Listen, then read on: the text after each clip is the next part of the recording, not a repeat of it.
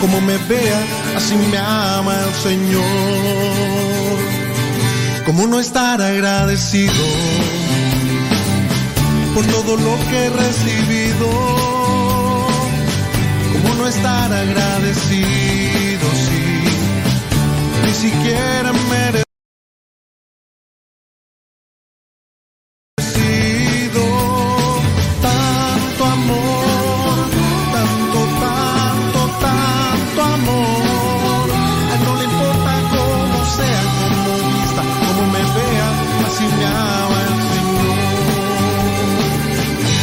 Esfuerzos se han rendido, una batalla la he perdido. Tú me confortas con tu abrigo, sí me libras del enemigo. Tanto amor,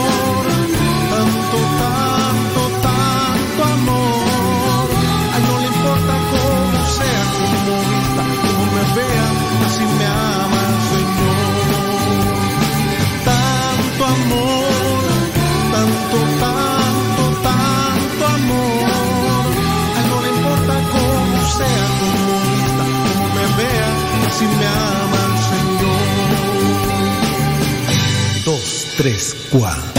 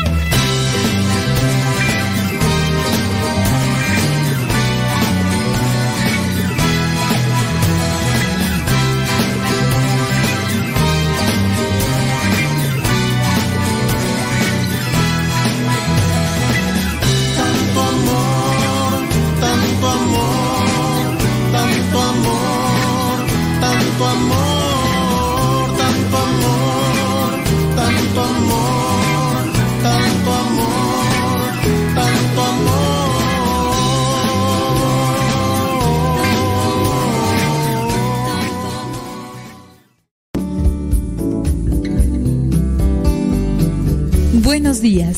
Iniciamos nuestra jornada poniéndonos en manos de nuestro Creador.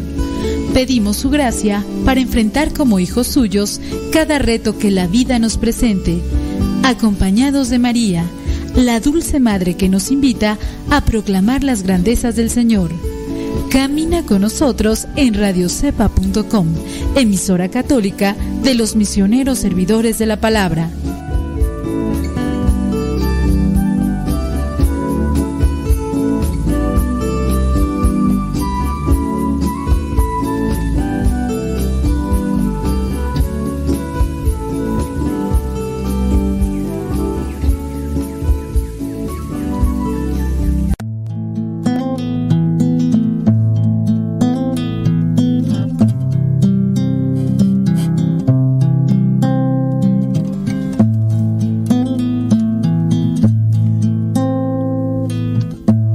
En este momento abrir tu corazón a Dios, abrir tu mente al Creador,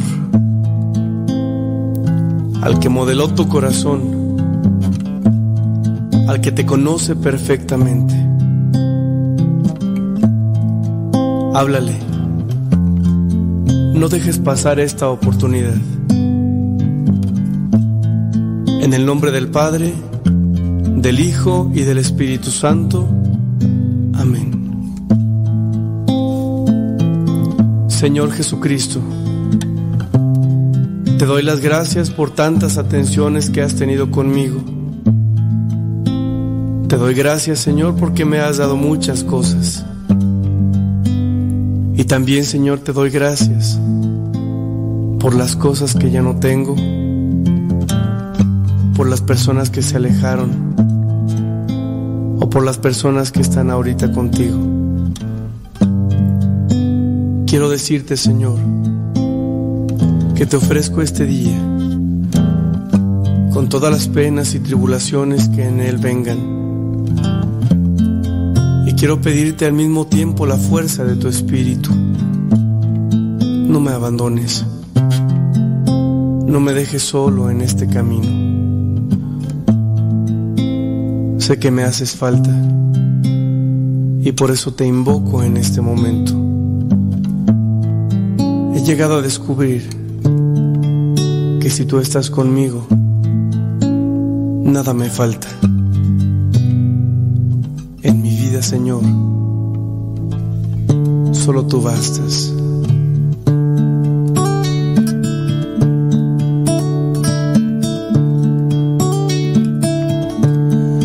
Nada te turbe, nada te espante, todo se pasa, Dios no se muda, la paciencia todo lo alcanza. Quien a Dios tiene, nada le falta. Solo Dios basta,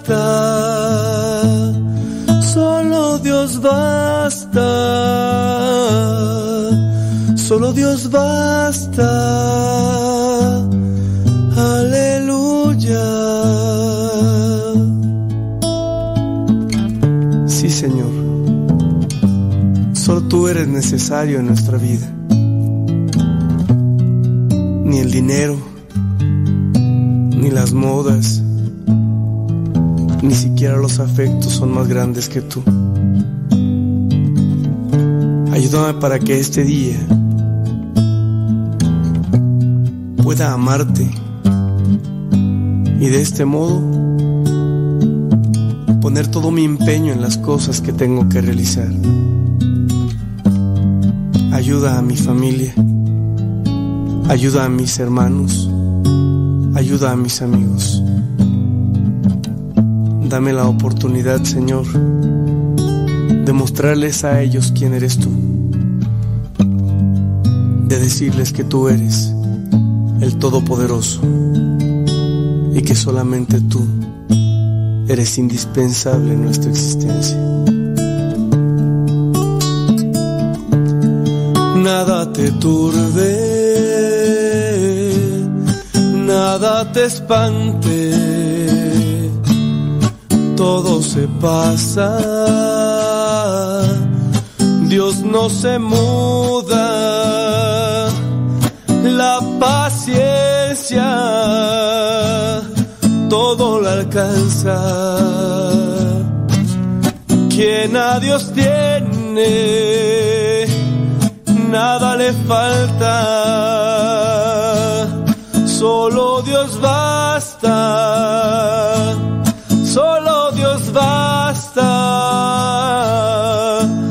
Dios basta.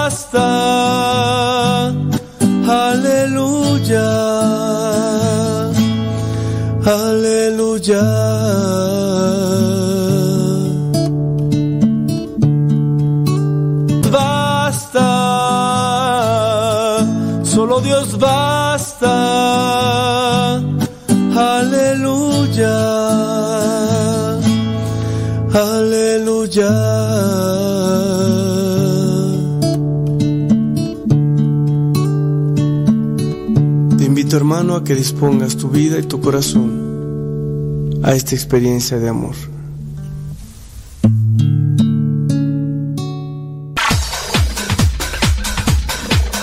Santo no es aquel que nunca ha pecado, sino aquel que se levantó de sus miserias. Vamos a escuchar el segmento El Santoral de hoy y aprendamos de aquellos hombres algunas enseñanzas para poder mantenernos en el camino que nos lleve al encuentro con Cristo, es decir, en el camino de la santidad.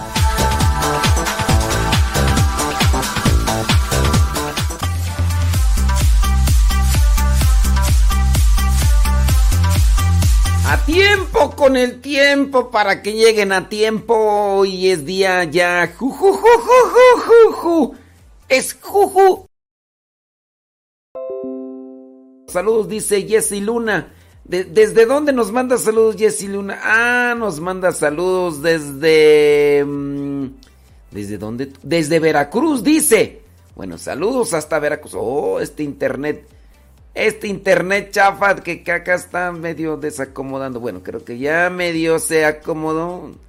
Ándele pues, hombre. Dice que está ahí en Veracruz, Jessy Luna. Bueno, pues, saludos. Saludos hasta Veracruz. Gracias a los que están allá escuchándonos. Thank you very much. Gracias, muchas, pero muchas gracias. ¿En qué estábamos? Ah, el santoral. Es que acá como se me fue el internet, también se me fue la onda. Se me fue el, e, el avión. Vámonos pues con el internet. En internet. despierta muchacho, despierta. Oh, pues hombre. Hoy la iglesia tiene presente al hermano de Moisés, Aarón. Por si ustedes no lo sabían. También la iglesia resalta las virtudes de estos hombres héroes de la fe del Antiguo Testamento. Y el día de hoy dice, tiene presente a Aarón, el hermano de Moisés. Saludos a mi hermano a, Aarón y a mi sobrino a, Aarón Emiliano. A Aarón Emiliano, van a estar bien dormidos los dos. La iglesia el día de hoy también tiene presente allá en la Galia San Martín Obispo del siglo III, San Martín Obispo. La iglesia tiene presente también allá en la Galia San Domiciano Abad, dice del siglo V. También la iglesia tiene presente a San Teodorico, presbítero del año 533. En Aquitania la iglesia tiene presente a San Eparquio. San Eparquio de año 581. También la iglesia tiene presente allá en la Bretaña Menor a San Golbeno del siglo VI. También la iglesia tiene presente allá en la Galia a San Carilefo, abad del siglo VI.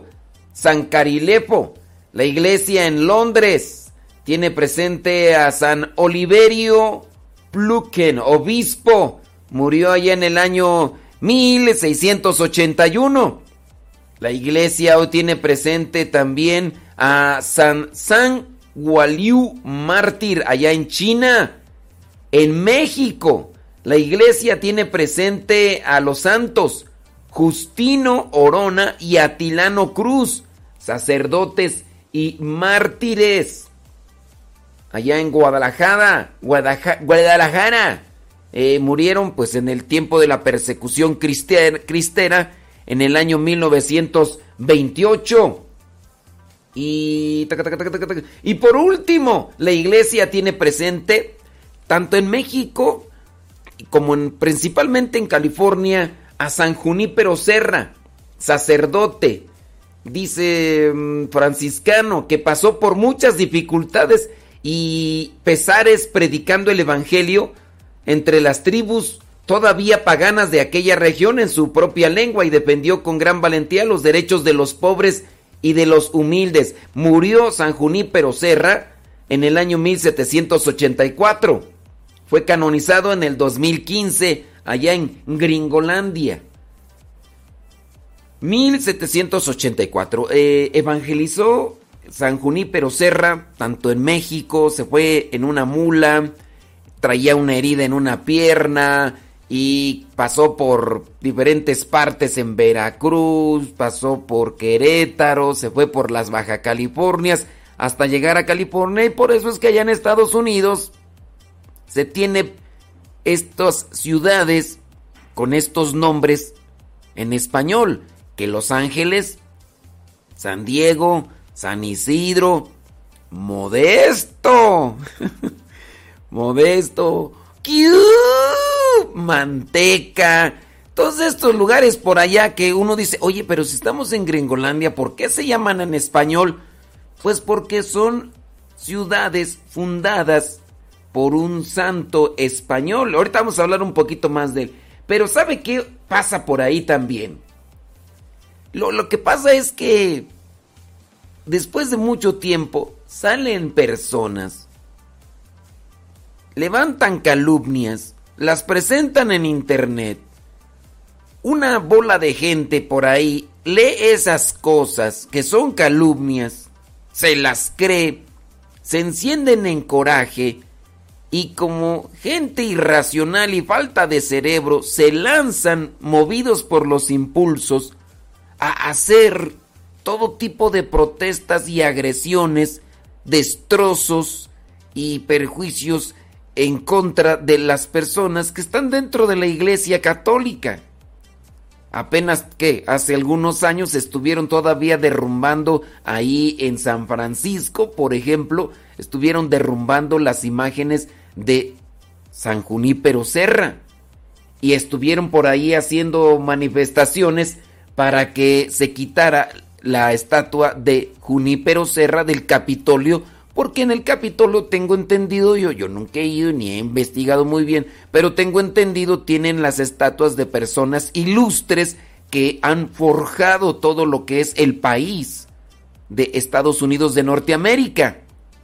Ya sí pueden estar como Junípero Serra, que es un santo, pueden estar otros más que ayudaron para la construcción del país haciendo este tipo de fundaciones que estarán personas ilustres y no tan ilustres, pero que de algún modo ayudaron a contribuir para lo que vendría a ser el comienzo de este país, que es una de las mayores potencias mundiales.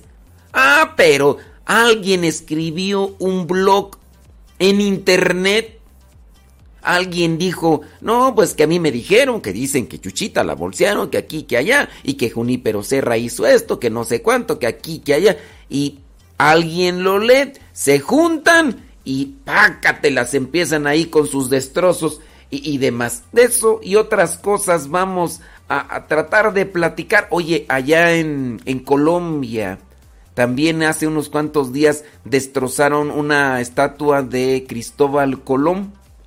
Y ¿Por qué? Porque pues ahí hablando de ah, un montón de cosas. Ya ve cómo es esto de los chismes, de las calumnias, que alguien las inventa y otros más se las creen y pues, ¿qué hacemos? Aleluya, en el cielo vive Dios. Aleluya.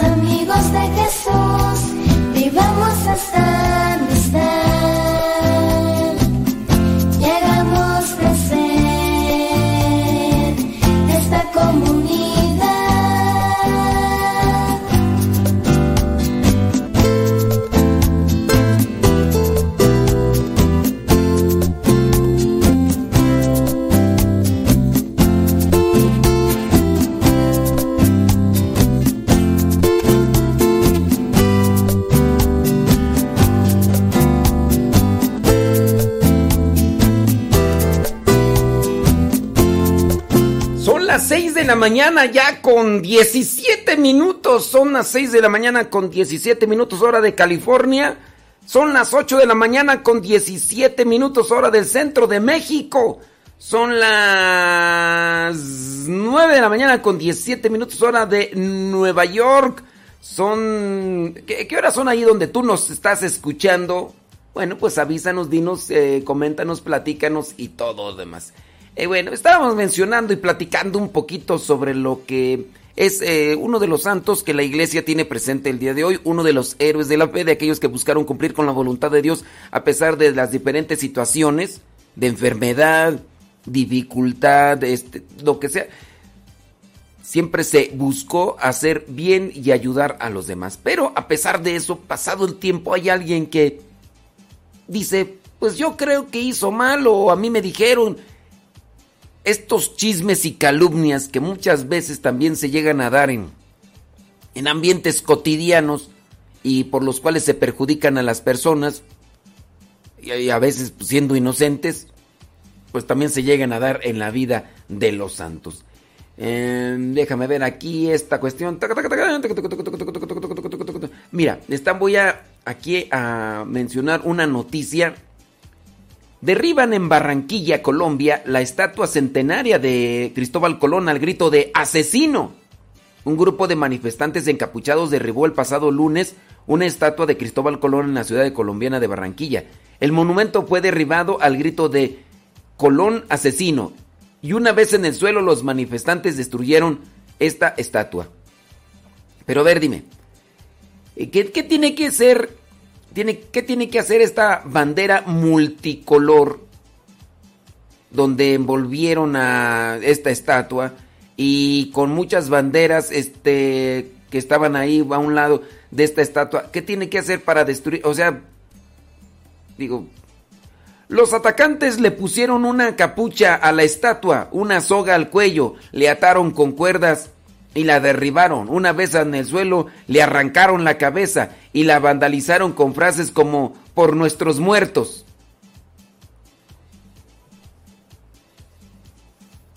En realidad Cristóbal Colón vino a, matar gente nada más porque sí. Si se dan cuenta, a veces este, hay personas que se han dedicado a cambiar la historia y, a distorsionarla de una manera a su modo, a una conveniencia o por maldad, yo no sé. En, en, Latinoamérica tenemos una ventaja por encima de otros pueblos colonizados tanto así que mantenemos todavía nuestra mezcla, somos mestizos, somos morenos, gracias a que los colonizadores no acabaron con nuestra gente que encontraron en aquel tiempo cuando llegaron a colonizar. Si bien llegaron a colonizar, a descubrir nuevas tierras, si bien se defendieron, pero no llegaron a acabar con la gente para aniquilarla como si fuera un... No. Ellos llegaron tratando de conciliar son de paz, se defendieron, pues si, pues, si aquellos los atacan, pues estos se defienden y si hubo muertes y, todo, ¿no? Pero en realidad no, no llegaron a hacer una masacre como sí sucedió en el país de Norteamérica. En el país de Norteamérica sí llegaron a hacer acabóse de todo lo que existía y por ahí quedaron algunas reservas. Pero, y ahí no son católicos, ahí fueron los anglicanos. Y ellos sí llegaron a acabar con todo. A diferencia de, de Latinoamérica, por eso es que tú y yo muy posiblemente somos morenos son de fuego. Entonces, en realidad no, pero por ahí hay gente pues que, pues sí, a nombre de aquellos que murieron, quizás asesinados por defensa, pero son, son cosas pues distorsionadas. ¿Y, ¿Y dónde llega esta gente? Independientemente que si son de Colombia, también aquí en México se da y no dudo que se den en otros países donde la gente actúa de manera irracional, impulsiva. Y empiezan a hacer este tipo de, de daños a las cuestiones emblemáticas en la historia que esto no se daba hace algunos años, ¿por qué apenas ahora? ¿Será que ya hubo un despertar de, la conciencia, del criterio, de eh, un despertar a la inteligencia? ¿A eso tú le puedes llamar un movimiento de inteligencia?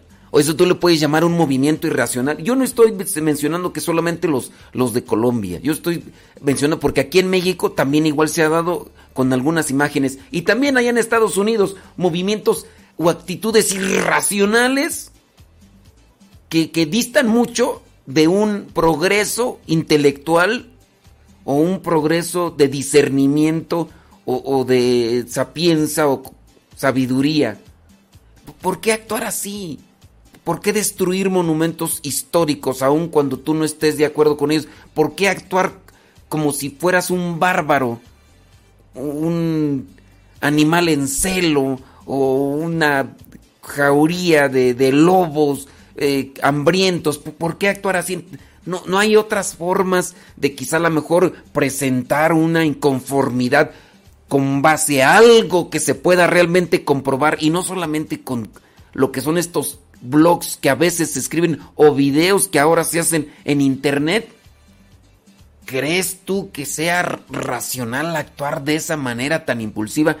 Y, fíjate que muchos de estos fulanos que se dedican a hacer este tipo de agresiones, pues se cubren la cara y andan primero pintarrojeando, vandalizan y después hacen este tipo de destrucción y gritan como si fueran héroes.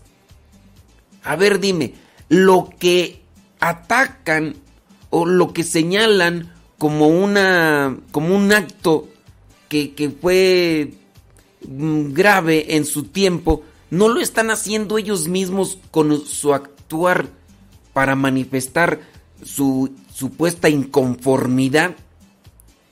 Es decir, como cuando una persona dice, es que yo estoy enojado porque fulano de tal es bien agresivo, bien violento, ¿no? Imagínate solamente una cuestión así como ejemplo. Tú te das cuenta de que a, tu hermana la golpeó su esposo. Entonces tú llegas y agarras a cachetadas y lo mandas al hospital a tu cuñado. O sea, tanto agresivo quizá tu cuñado, tanto agresivo tú. A lo mejor tú mandaste al hospital a tu cuñado, pero ahora a ti te van a mandar a la cárcel por haber mandado al hospital a tu cuñado. Hubo una solución en el caso comprobado de que se está actuando de manera equivocada. Hubo alguna solución, ¿no? Pero ahora, en este caso, después de tantos años y las cosas apenas hasta ahora como que resultan, pero de estas formas de manifestarme, de manifestarse tan agresivas, tan violentas, tan...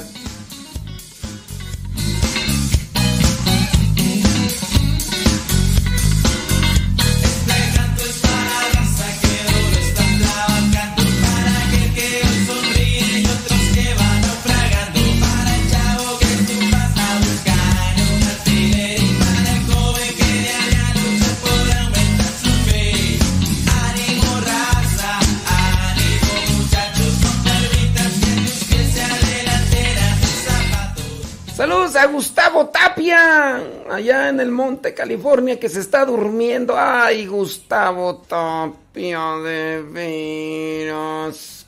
¿Por qué se está durmiendo? No sé, será porque se levantó temprano.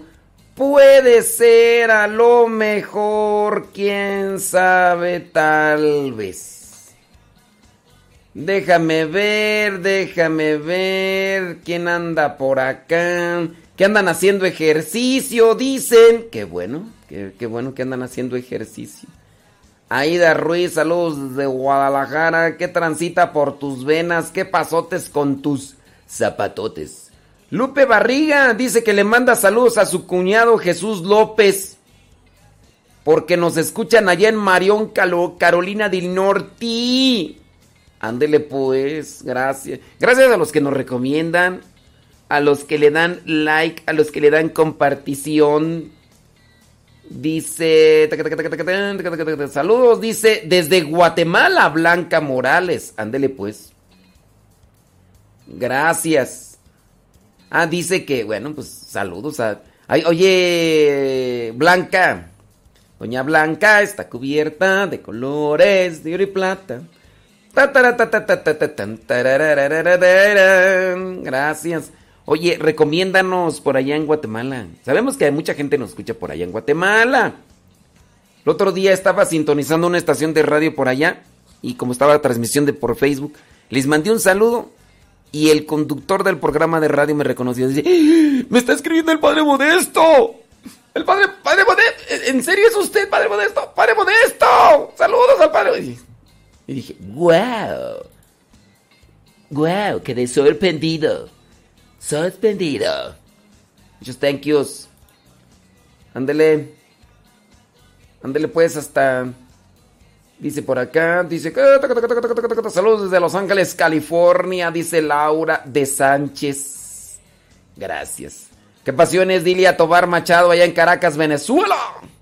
Saludos hasta Caracas, Venezuela, Dice Dylan Montes, allá en New York. Spreading the news. I'm leaving today.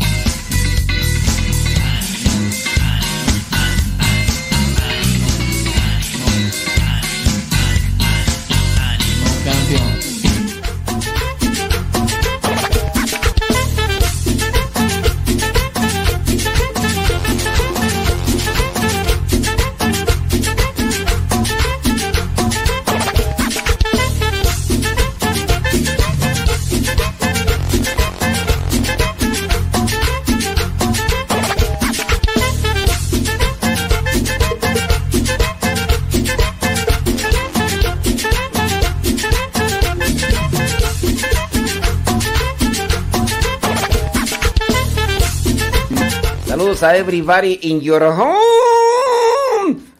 Acá en México, en algunos estados de la República Mexicana, está cayendo un chipi chipi, una agüita sabrosa. Y pues estamos muy bien. Aquí está nubladito. Eh, no sabemos si al rato vaya a caer otra lluviecita sabrosa. Este clima, pues sabroso, ¿verdad? Para echarse un chocolatito. Saludos a Ida Ruiz allá en Guanatos. Vientos huracanados. Oiga, pues estábamos hablando un poquito más sobre estas cuestiones violentas y agresivas. Oye, por cierto, hablando de estos actos impulsivos, irracionales, allá en, en Canadá, oleada de incendios en las iglesias católicas de Canadá. La Real Policía Montada de Canadá está investigando cómo sospechosos dos incendios en iglesias católicas de Canadá después de que en una semana ardieran cuatro iglesias en tierras tribales. En tierras tribales. A las 3 de la madrugada del miércoles 30 de junio, los bomberos acudieron a un incendio en la parroquia de San Juan Bautista en la localidad de Morinville, Alberta. La iglesia tenía más de 100 años y fue destruida por el fuego. Según el director general de, de, Infraestructuras y Servicios Comunitarios de la ciudad de Montville, el fuego estaba actuando desde el sótano, donde llegaron los primeros equipos de bomberos que vieron que el edificio había empezado, cuando había empezado a derrumbarse. Es uno de los edificios más grandes, se trata de una construcción muy antigua, con mucha madera, por lo que el incendio se propagó rápidamente y fue difícil de combatir. Los bomberos de cinco zonas diferentes acudieron a ayudar a la extinción de llamas, dijo que el momento. Bueno, todo esto con relación a, a estas tumbas que encontraron de... ¿Cuántos niños tú? Eh, 400, no me acuerdo cuántas tumbas encontraron de, de niños sin nombre eh, en, un, en un orfanato y que pues hay sospechas, pues no, no se tiene así a ciencia cierta cómo es que murieron. Alguien acusa y dice, no, los mataron, los torturaron, hicieron esto, hicieron otro. Lo cierto es que estos niños en estos orfanatos eran recibidos. Se dice que recibieron más de 150 mil chamacos que pertenecían a las familias de las tribus. 150 mil chamacos en cerca de que 97 años.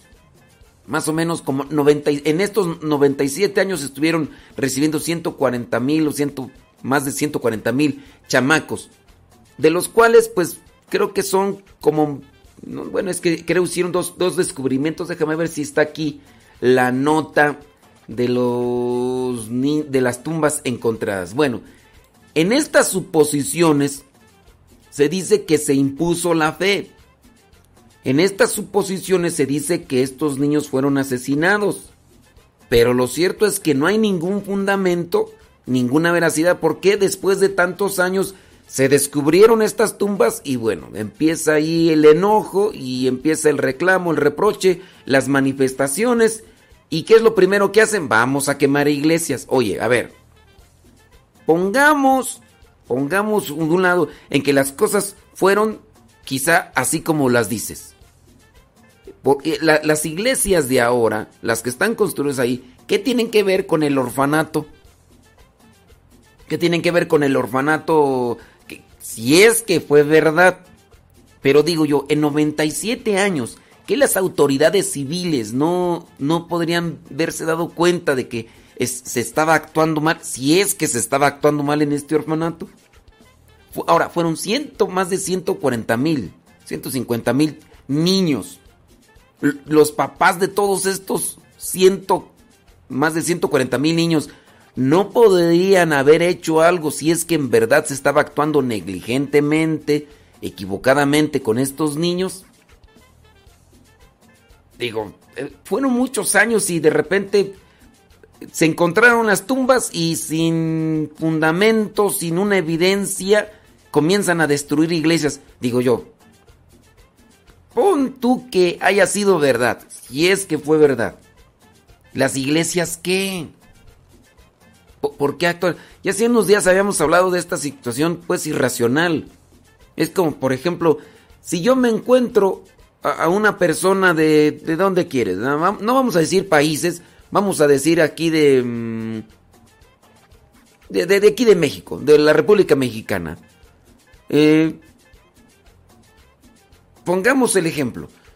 Mi hermana se casa con un señor de otro estado de la República Mexicana. Yo soy de Guanajuato, se casa con uno de... ¿Dónde quieres tú? De, de Jalisco. Es una suposición.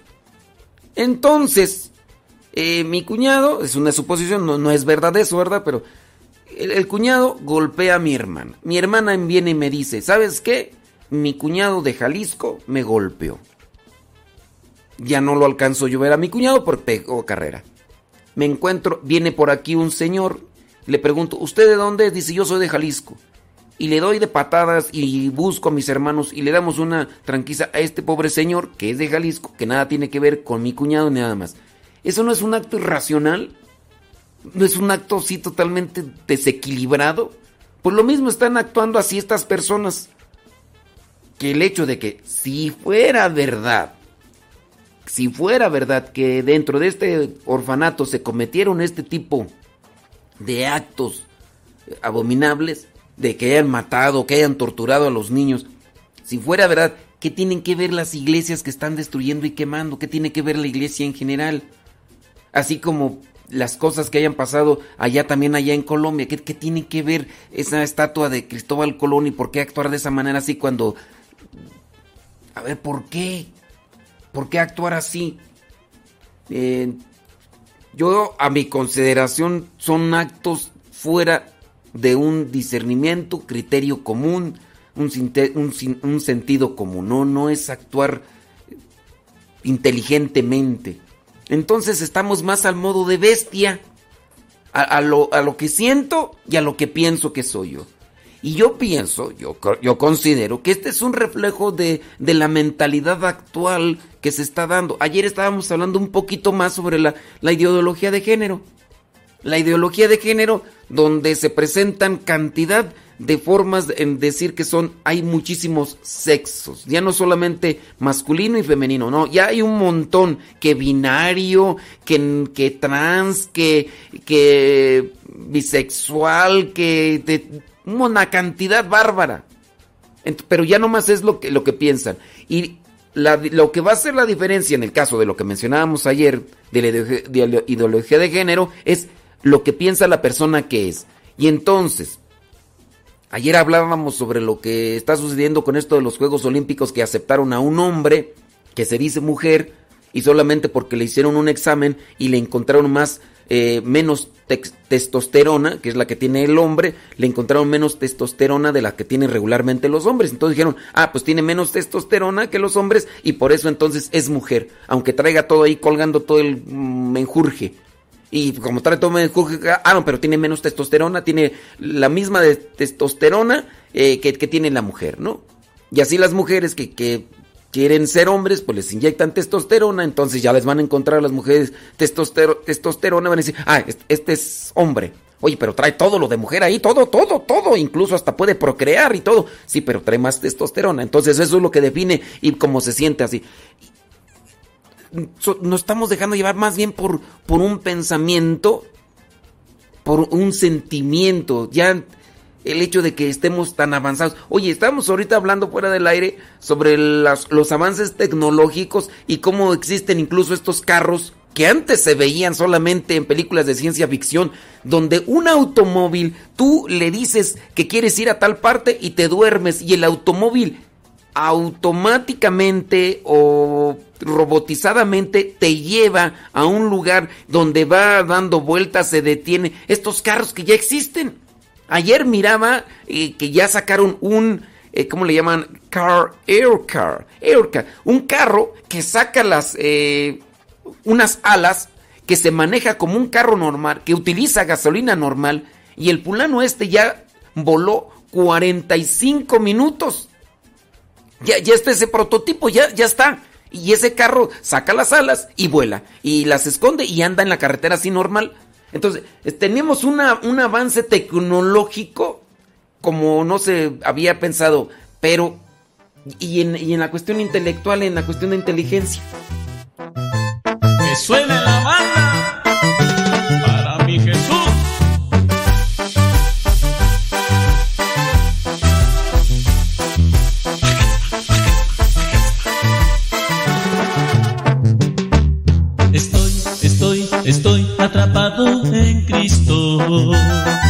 Y voy, y voy, y voy proclamando su amor. Iré, iré, iré con todos mis hermanos a proclamar sin fin la palabra de Dios. Este amor no me deja, es amor de verdad. No tengo escapatoria con él tengo la gloria. El camino obstáculos que vencer, pero Él está conmigo, no me deja caer. Él me atrapó a mí con su Espíritu Santo y soy, y soy, y soy mensajero de Jesús, Jesús, Jesús, ahora yo a ti te canto. Honor y gloria a ti, mi gran amigo fiel.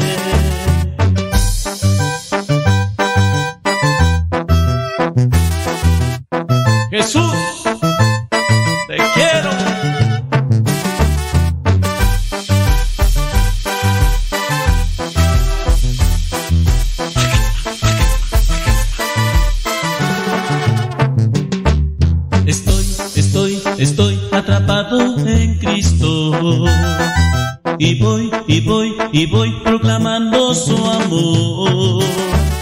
Iré, iré, iré con todos mis hermanos a proclamar sin fin la palabra de Dios. Este amor no me deja, es amor de verdad. No tengo escapatoria, con él tengo la gloria. Obstáculos que vencer, pero él está conmigo, no me deja caer. Él me atrapó a mí con su Espíritu Santo. Y soy, y soy, y soy mensajero de él. Jesús, Jesús, Jesús, ahora yo a ti te canto. Honor y gloria a ti, mi gran amigo fiel.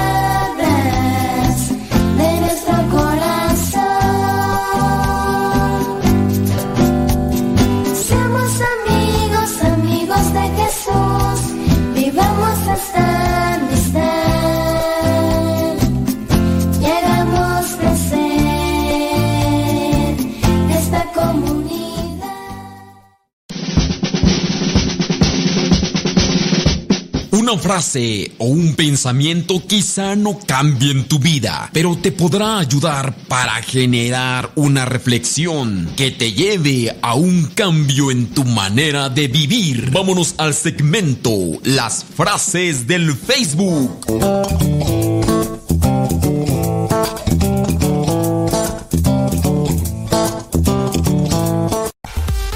Estaba pensando, dije, oye, porque a lo mejor la misma gente va a decir, oye, pues tú y este nomás estás diciendo de cosas feas y, y esto y lo otro y aquello. Digo, pues también hay que tratar de abrir un tipo de, de conciencia, de reflexión, ¿no? Para, fíjate, con relación a eso, ya no, ya no, no, no voy a tocarlo tanto, ahorita me voy a enfocar en las frases del Facebook.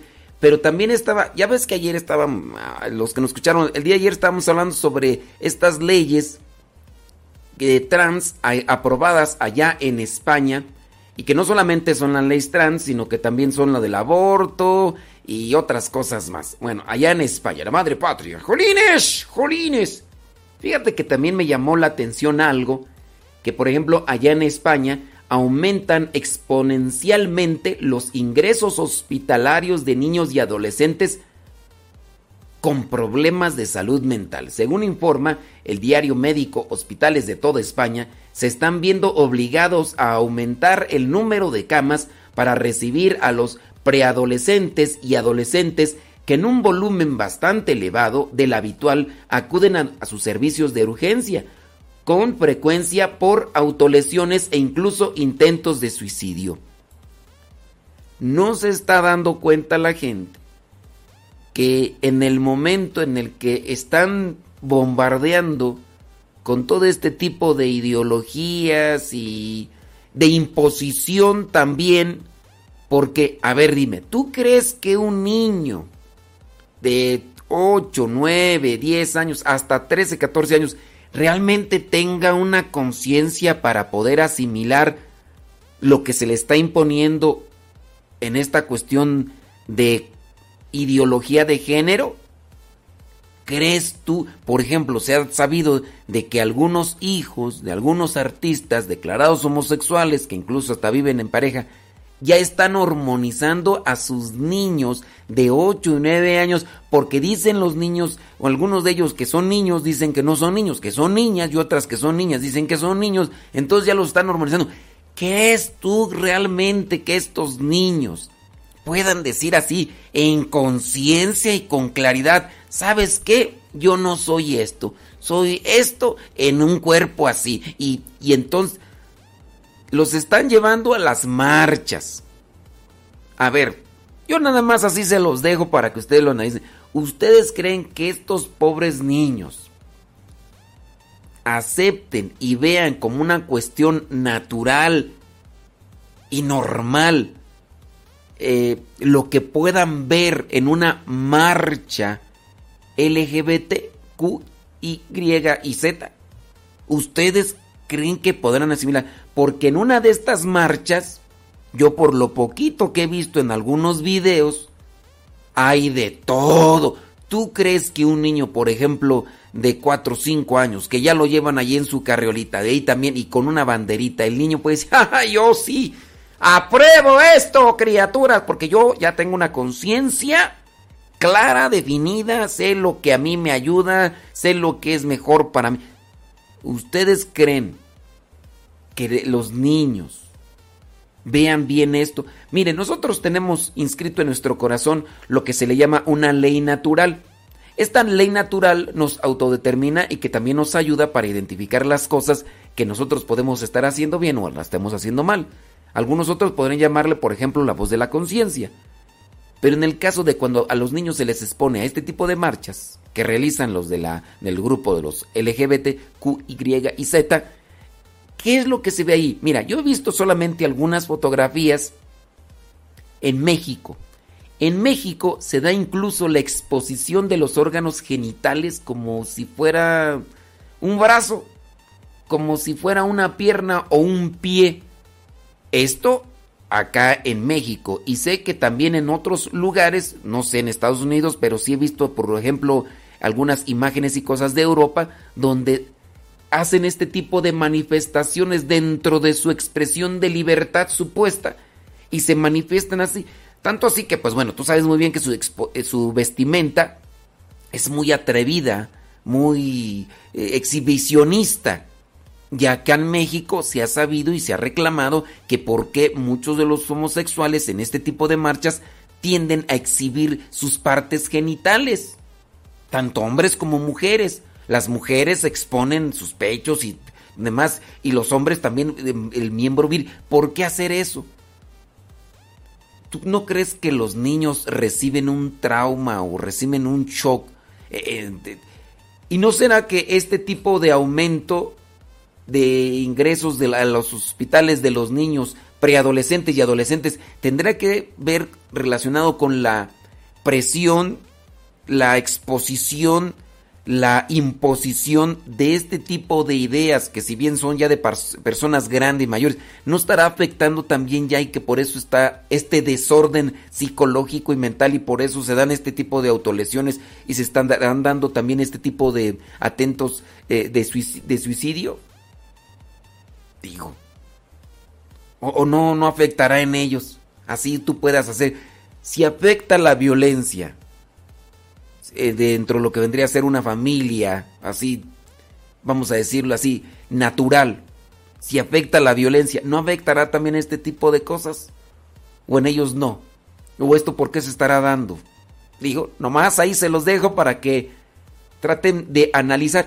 ¿Por qué estoy mencionando todas estas cosas? ¿Por qué lo estoy invitando a que tengan una reflexión y un criterio sobre lo que está aconteciendo a nuestro mundo? Porque a lo mejor si no ha llegado a, nuestros entornos familiares, tarde o temprano va a llegar o tarde o temprano pueden exponerte una situación de estas y tenemos que tener una reflexión para poder responder con pensamiento, con palabra, pero también con actitud. ¿Cómo vamos a responder este tipo de cosas que se están ya dando en México? Eh, se decía ayer que en Hidalgo, en Hidalgo, en México, se aprobó ya eh, el aborto. Se rechazó el aborto en Baja California, en México. Empezó con la Ciudad de México, con el Distrito Federal, hace ya algunos años. Ya se aprobó la unión de personas del mismo sexo en la Ciudad de México hace algunos años. Ya se dio la también se aprobó la unión de personas del mismo sexo en Saltillo, Coahuila y en otros lugares más. Ya se está haciendo, eh, se está aprobando el aborto en diferentes estados de la República Mexicana y esto poco a poco, miren, nos va cubriendo. Y sí, hay gente que se manifiesta, habemos algunos que nos manifestamos en contra de estas cosas que atentan contra la familia y contra la integridad, pero también tenemos que tener un discurso para poder ayudar a las personas a que tengan una reflexión y que no se vean envueltas y que al final digan, pues, ay, cada quien haga lo que quiera. No, pues también tú presenta en lo que crees y defiéndelo si crees tú que es lo mejor para tu vida. Y que no nada más, pues, ya mejor te callas porque te ves sobrepasado en los pensamientos e ideas que están planteando los demás.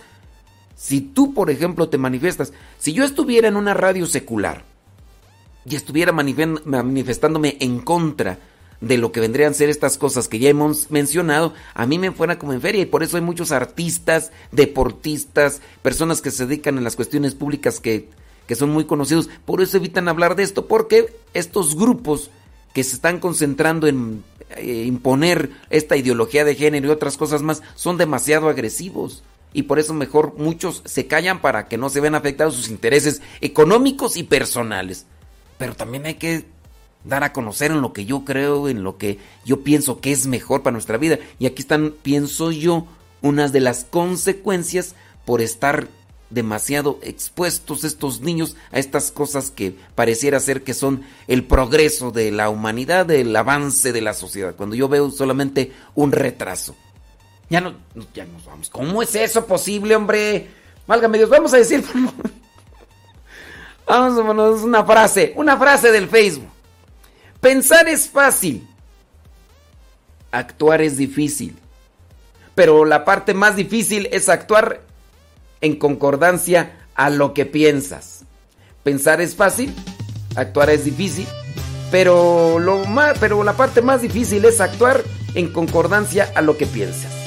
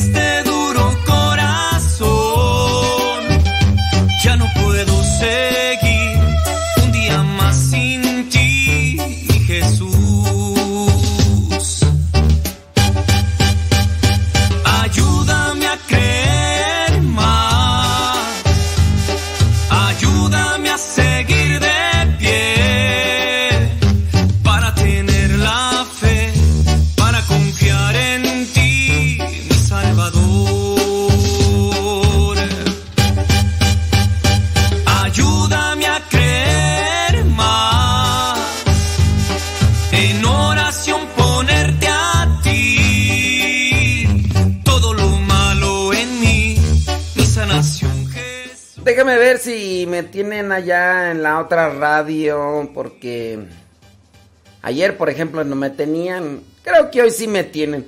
Levántate, católico, sí, quién sabe. Hay veces que se les duerme el gallo. no se levantan, yo creo. Quién sabe qué. En vez de. O, se levantan pero dormidos, ¿no? Levántate, católico. Y no. Como por ejemplo, ayer a esta hora no nos tenían. Y pues. En fin. En fin. Se levantan pero dormidos. O ellos dicen. Les dicen a los demás que se levanten y ellos no se levantan. Ay, Dios mío santo. Hay que perdonarnos. Levántate, católico dormido. En oración ponerte a ti. Todo lo malo en mí. Mi sanación, Jesús, está en ti.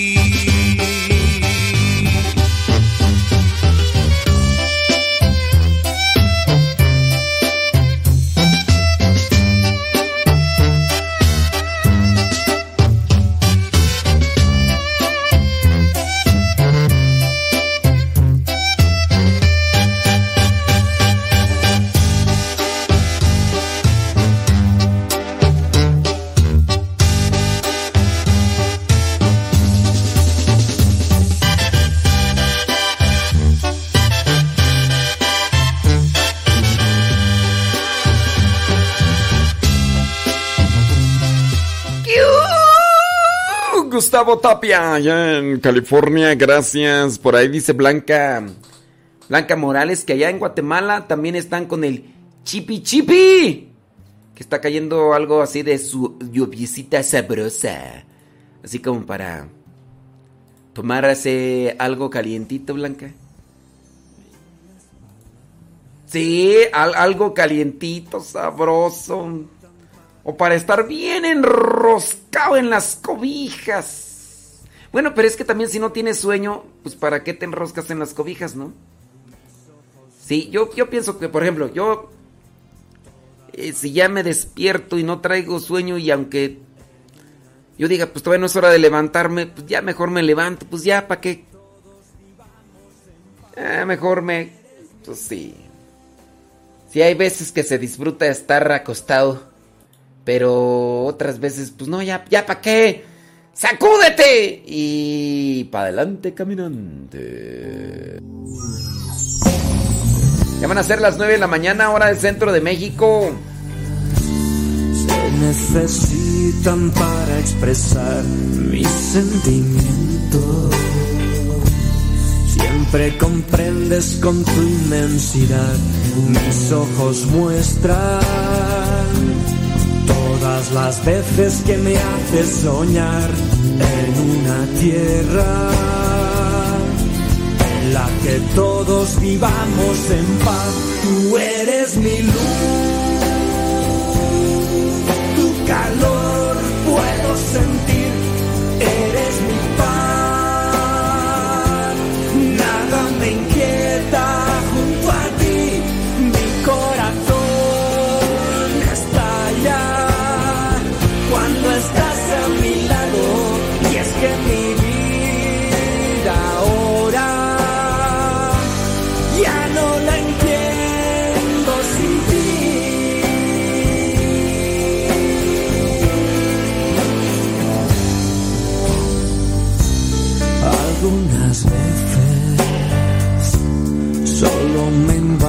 invade la confusión que las ofensas sean barreras de desunión, solo la fe puede borrar cualquier indecisión, tenerte cerca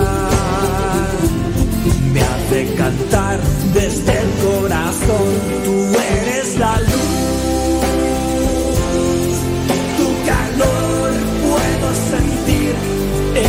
la paz. Nada me inquieta junto a ti, mi corazón estalla cuando estás a mi lado es que la vida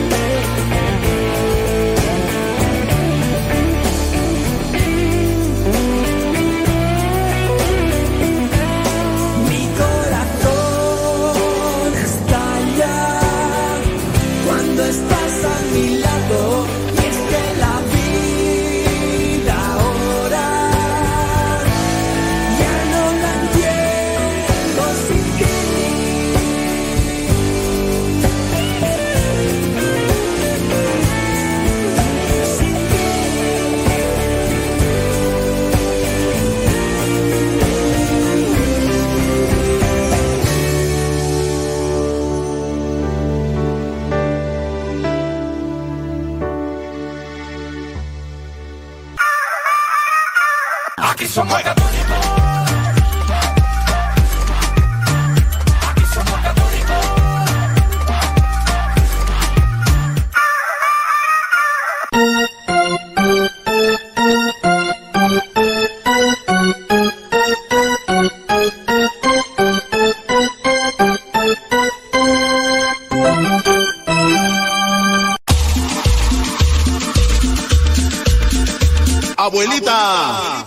tu nieto y ya llegué.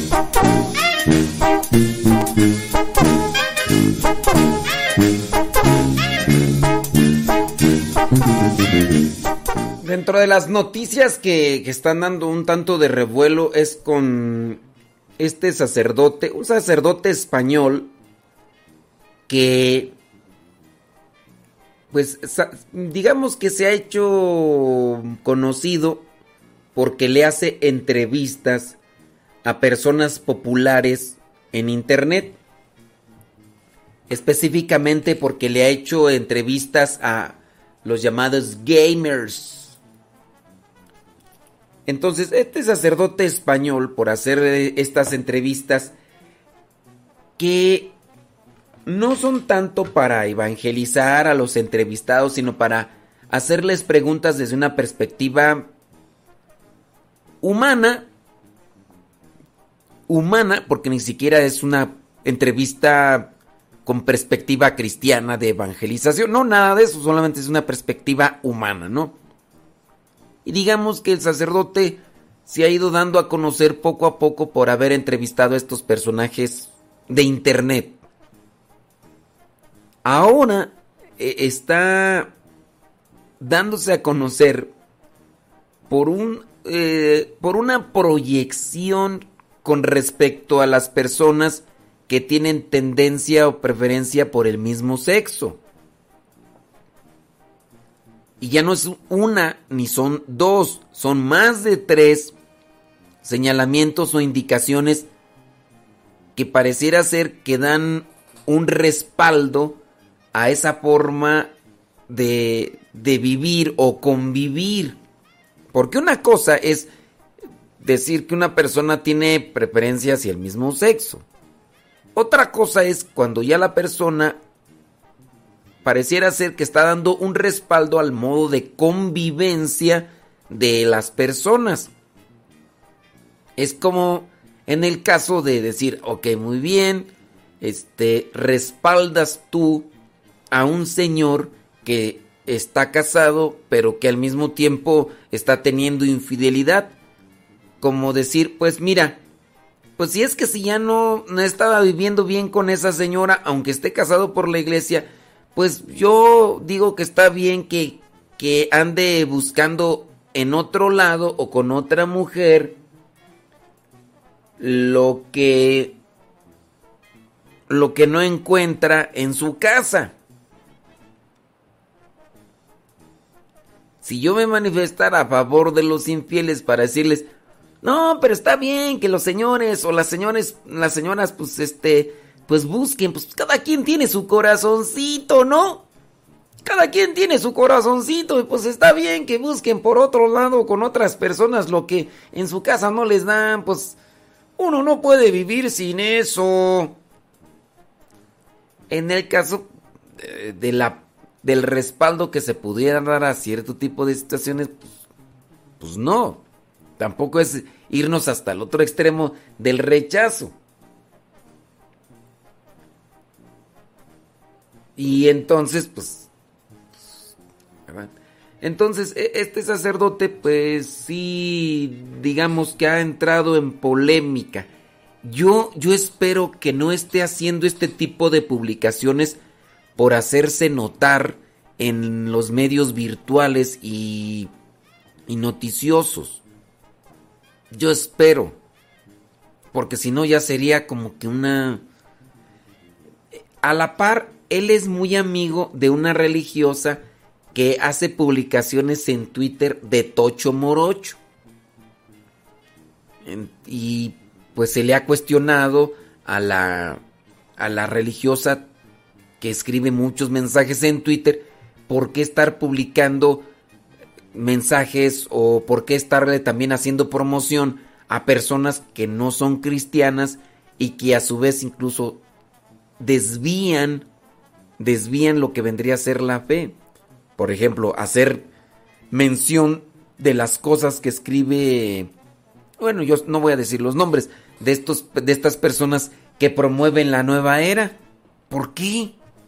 ¿Por qué colocar mensajes de esta persona si tú sabes que hay un riesgo de que la gente que te sigue a ti, que sea católica, puede decir, ay, ¿quién es ese fulano? Ay, me encanta esta frase de este fulano de tal. Voy a leer su libro de este fulano de tal. Entonces corres un riesgo de hacer que la gente se vaya por otro rumbo. Entonces, este... Y, así, así pasa, dice... mm, Este sacerdote español dice que se ha expresado a favor de la celebración que la comunidad esta LGBTQ, Y Z de que hacen en un mes específico del año, ¿no? Entonces, este sacerdote se ha manifestado o expresado a favor de esa celebración, llegando a publicar incluso una imagen de un corazón con los colores característicos de esa bandera. Dice la diversidad y, y puso, la diversidad es un es don, no amenaza. Eh, o sea, él puso un corazón multicolor y después puso la frase, la diversidad es un don, no amenaza. El, el texto, la, frase es muy ambigua. Es muy ambigua, pero al mismo tiempo expresa también algo que, pues, este, te puede confundir, ¿no? Al día siguiente, en la solemnidad de San Pedro y San Pablo, este mismo sacerdote compartió un icono de San Pedro y San Pablo abrazados. Pero, ¿por qué abrazados como dándose un picorete así como que... En las respuestas a la publicación, este padre español eh, abundaron las críticas con algunos alentando a escribir a sus superiores y a su obispo para que ponga remedio a esta situación. Otro sacerdote español lamentó que la publicación de este sacerdote dice, pues ha hecho mucho daño. Las cosas no ocurren por azar, siempre hay una intención oculta detrás del corazón. Solo Dios puede juzgar esas intenciones ocultas que hay en nosotros. Estamos llamados a purificarlas, a convertirnos a su palabra. ¿Cuál es la intención del corazón? Y bueno, pues así yo les invito a tener también criterio y a lo mejor todos nos podemos equivocar en cierto momento y yo creo que ahí también la corrección fraterna es necesaria. Algunos de ustedes me han dicho en cosas en las que me he equivocado y yo a veces no lo veo en su momento, pero ya después cuando ustedes me lo hacen notar, pues trato de modificarlo, trato de acomodarlo y trato de corregirlo y ahí voy. Pero digo, ante estas situaciones muy claras y notorias, yo, ustedes muy bien saben, porque yo se los he compartido, tengo amistad con personas que tienen preferencia hacia el mismo sexo. E incluso mi invitación siempre para con estas personas será el vivir al modo como Dios quiere, teniendo en cuenta que cuando uno se apega a ese modo como Dios quiere, recibimos paz. Si una persona de estas me dice, oye, pero pues mira que yo voy a hacer esto, yo no le voy a decir ni te felicito ni te respaldo. Yo lo que le digo a la persona, pues le voy a pedir a Dios que te ilumine, que te dé esa sabiduría que necesitas para que Él derrame sobre ti bendiciones. Entonces uno también debe tener cuidado y, y no es, yo tengo muchos, tanto hombres como mujeres, ahí dentro de este ambiente de amistad con el que puedo mandarles mensajes y que cómo andas. Y a muchos de ellos pues yo les digo, mira, pues voy a orar por ti, voy a hacer para que siempre encuentres lo mejor para tu vida. Y, respaldarlos en ese sentido, pero no respaldar en algo que tú sabes que traerá como consecuencia un vacío existencial, que traerá como consecuencia un vacío del corazón. No puedo decirle a un borracho, no, sí, yo te respaldo, tú pues haz lo que te gusta y no, yo, ¿cómo? Si alguien me dice, no, pues es que yo tengo adicción a la cannabis, no le voy a decir, no, pues este, yo te respaldo, no, pues mira, pues cada quien es libre, pues tú sigue haciendo en aquello que te sientes a gusto, que no, tampoco le voy a decir eso.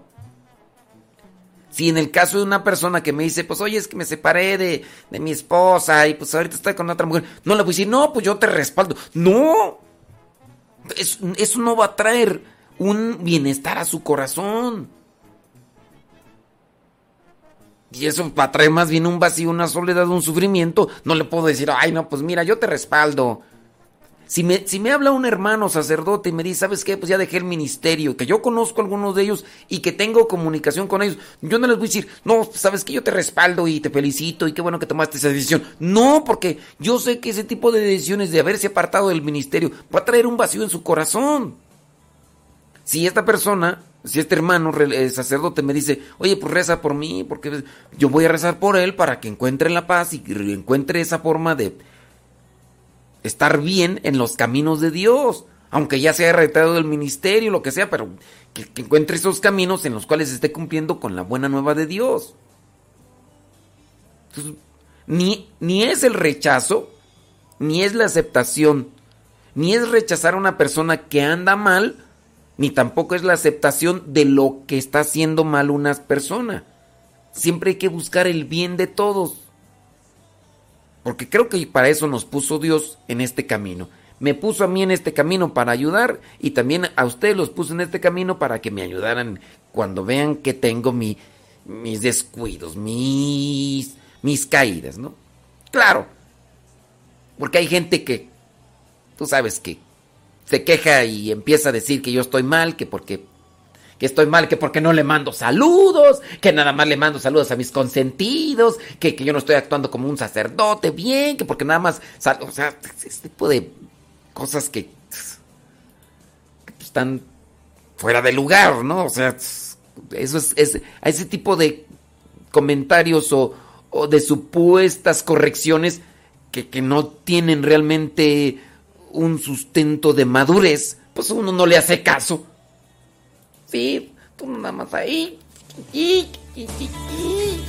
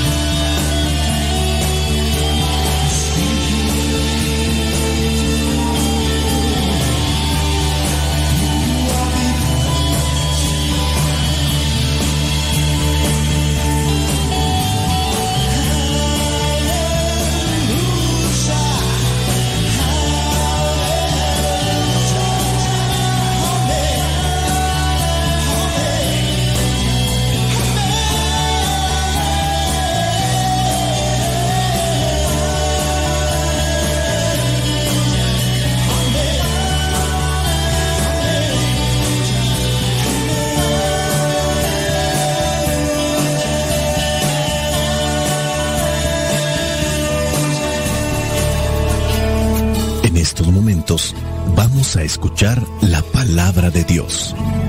Dispón tu corazón para que el mensaje llegue hasta lo más profundo de tu ser.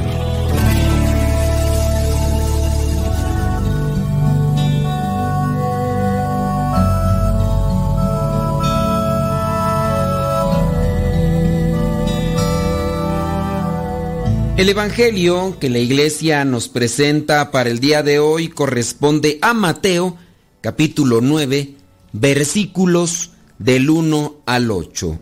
Dice así, después de esto Jesús subió a una barca, pasó al otro lado del lago y llegó a su propio pueblo. Allí le llevaron un paralítico acostado en una camilla. Y cuando Jesús vio la fe que tenían, le dijo al enfermo, Ánimo, hijo, tus pecados quedan perdonados.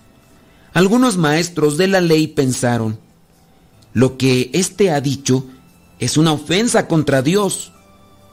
Pero como Jesús se dio cuenta de lo que estaban pensando, les preguntó, ¿por qué tienen ustedes tan malos pensamientos? ¿Qué es más fácil decir, tus pecados quedan perdonados o decir, levántate y anda?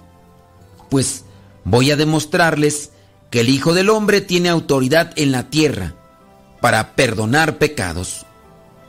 Entonces le dijo al paralítico, levántate, toma tu camilla y vete a tu casa. El paralítico se levantó y se fue a su casa. Al ver esto, la gente tuvo miedo y alabó a Dios por haber dado tal poder a los hombres. Palabra de Dios, te alabamos Señor.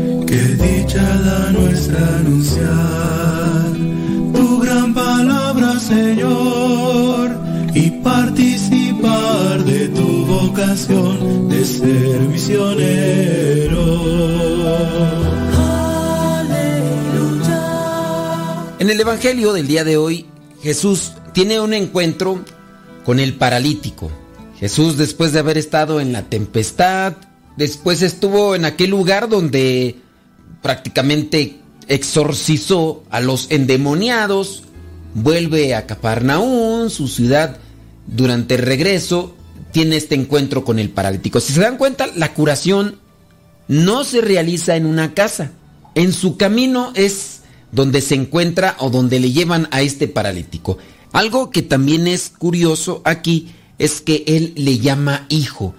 Un gesto de atención que pronto se va también a convertir en un gesto salvífico y que puede ser referencial para cada uno de nosotros.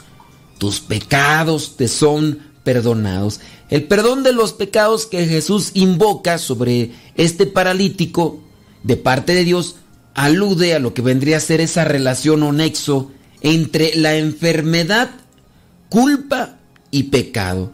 Es la primera vez entonces que Mateo atribuye a Jesús de manera así explícita este particular poder divino de perdonar los pecados.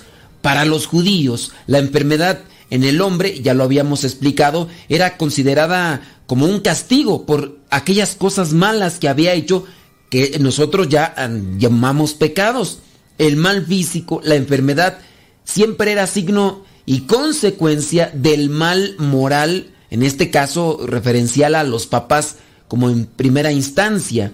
Jesús, aquí con este hombre, lo restituye a su condición de salvado y pues lo libera de esa enfermedad, pero primero lo libera del pecado, que vendría a ser la razón por la cual se encuentra enfermo. Para algunos de los que están ahí presentes, en este caso como los escribas, las palabras que dice Jesús del perdón de los pecados, pues son para ellos una verdadera blasfemia. Para ellos Jesús es un arrogante, ya que dicen ellos, solo Dios puede perdonar. Este juicio que están haciendo sobre Jesús no lo manifiestan de manera abierta, sino lo hacen murmurando entre ellos mismos. Pero Jesús se da cuenta de lo que están pensando, conoce los corazones y los pensamientos y les reprocha ahí su incredulidad. Ellos no son valientes. Jesús dice las cosas como son y les echa en cara aquello que están diciendo. La expresión aquí de eh, Jesús para que sepan que el Hijo del Hombre tiene poder de perdonar los pecados indica quién es Él, de dónde viene y qué es capaz de hacer. A diferencia de los escribas, la gente se llena de asombro y aquí glorifica a Dios ante lo que vendría a ser esto tan evidente y llamado también milagro. La gente está impresionada por el poder de perdonar los pecados y manifestar a su vez la curación y se alegran porque Dios ha concedido tal poder al Hijo del Hombre, en este caso en referencia a lo que se hace Jesús. Mateo pone este episodio sobre lo que es el perdón de los pecados con la intención de aplicarlo a las relaciones fraternas dentro de la comunidad eclesial, como ya habíamos mencionado, tiene una intencionalidad, lo que viene a ser el escrito sagrado, porque no solamente es un reportero de los tiempos de Jesús, sino que también deja o busca dejar esa enseñanza para que trascienda en los actos concretos de cada uno de aquellos que son los que están recibiendo este mensaje. Es siempre importante resaltar estas personas llenas de fe que llevan a estos que no pueden moverse, en este caso el paralítico. Hay diferentes tipos de parálisis, no solamente la física, también incluso puede darse ese tipo de parálisis espiritual que nos impide avanzar. Y lo que produce la parálisis espiritual, pues son estas cosas que también ya se han mencionado en los evangelios pasados, hablando del miedo, hablando de la incertidumbre, nos paraliza. ¿Qué, qué irá a suceder? en, nuestro futuro, por las cosas que estamos padeciendo, por las cosas que, en las que nos vemos envueltos o rodeados, qué ir a hacer. Y, y ahí el miedo puede tener un resultado paralizante, no, no, no necesariamente en la cuestión física, también en esa cuestión de la esperanza, de la fe, de, de la fortaleza.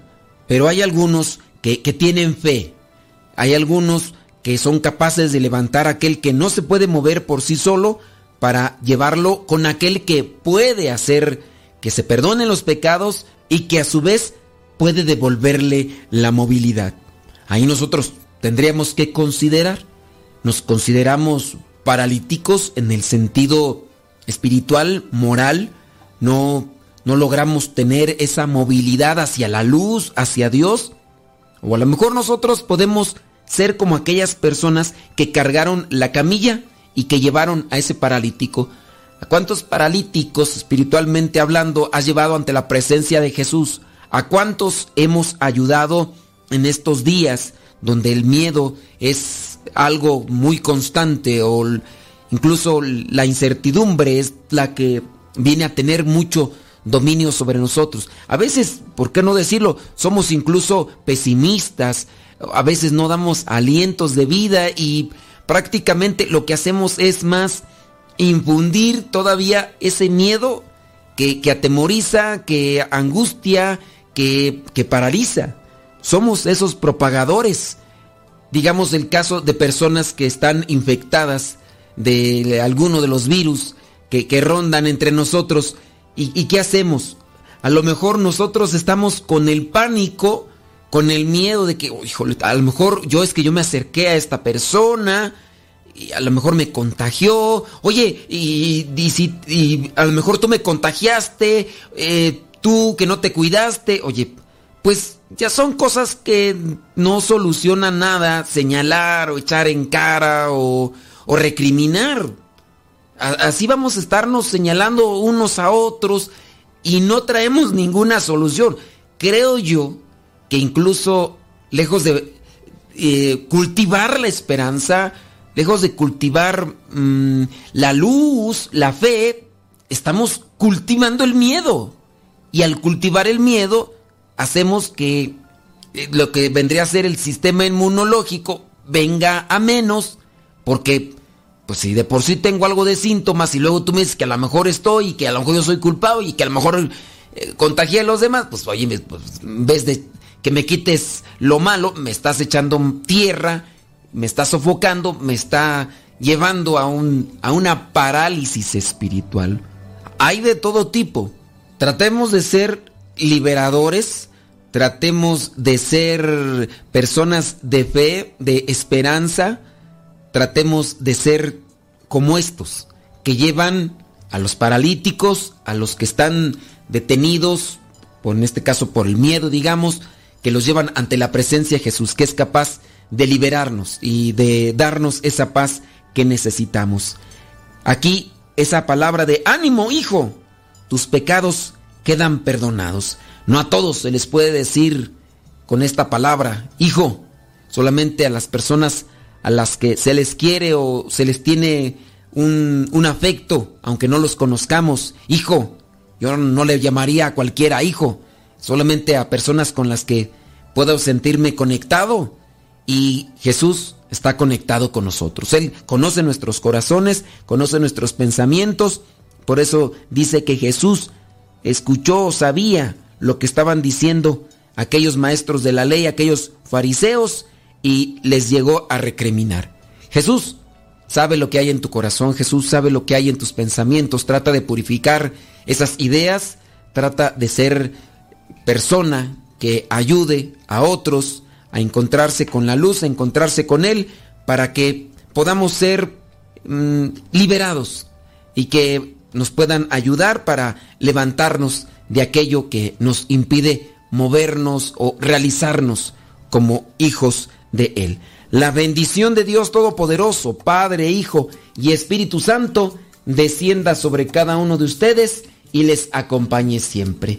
Vayamos a vivir la palabra.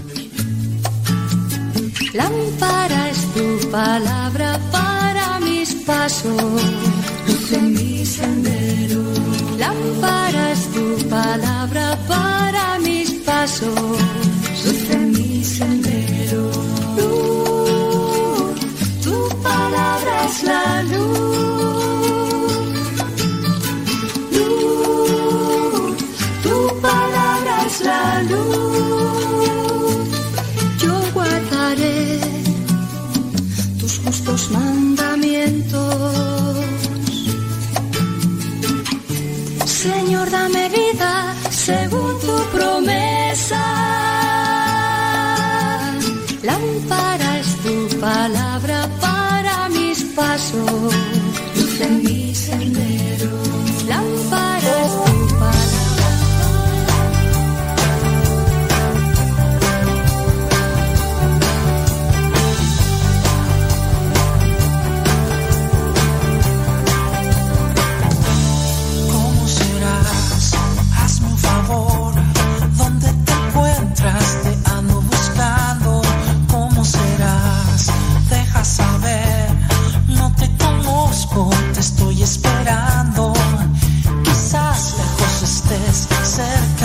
say.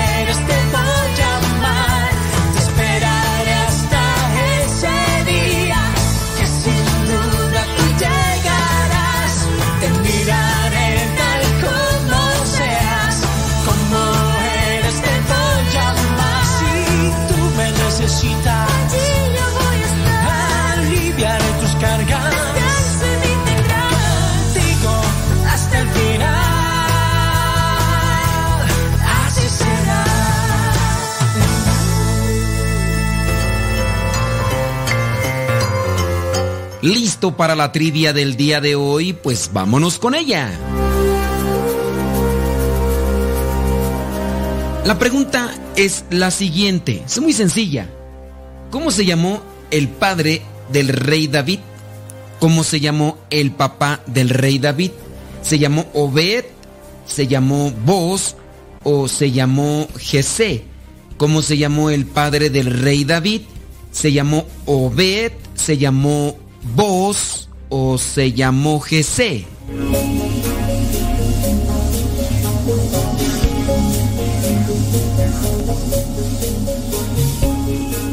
Si tu respuesta fue que se llamó Obed, pues déjame decirte que te equivocaste.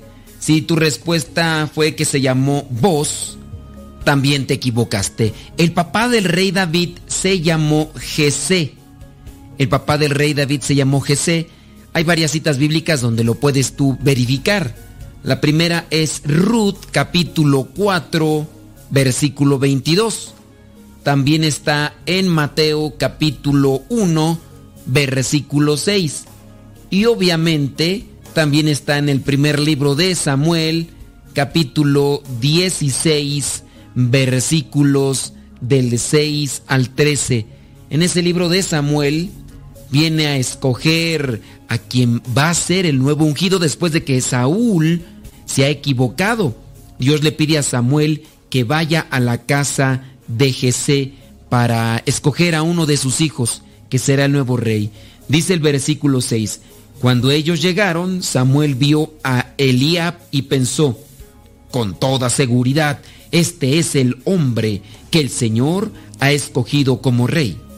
Pero el Señor le dijo, no te fijes en su apariencia ni en su elevada estatura, pues yo lo he rechazado. No se trata de lo que el hombre ve, pues el hombre se fija en las apariencias, pero yo me fijo en el corazón. Entonces Jesé llamó a Abinadab y se lo presentó a Samuel, pero Samuel comentó, tampoco a este ha escogido el Señor. Luego le presentó Jesé a Samá, pero Samuel dijo, tampoco ha escogido a este. Jesé presentó a Samuel siete de sus hijos, pero Samuel tuvo que decirle que a ninguno de ellos lo había elegido el Señor. Finalmente le preguntó, ¿no tienes más hijos?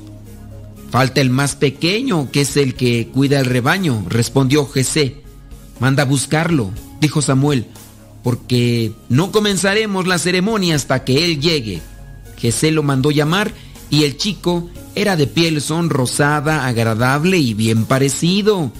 Entonces el Señor dijo a Samuel, Este es. Así que levántate y conságralo como rey. Enseguida Samuel tomó el recipiente con aceite y en presencia de sus hermanos consagró como rey al joven que se llamaba David. A partir de aquel momento, el Espíritu del Señor se apoderó de él. Después, Samuel se despidió y se fue a Rama. Ahí está, primer libro de Samuel, capítulo 16, versículos del 6 al 13. Aquí tenemos una enseñanza.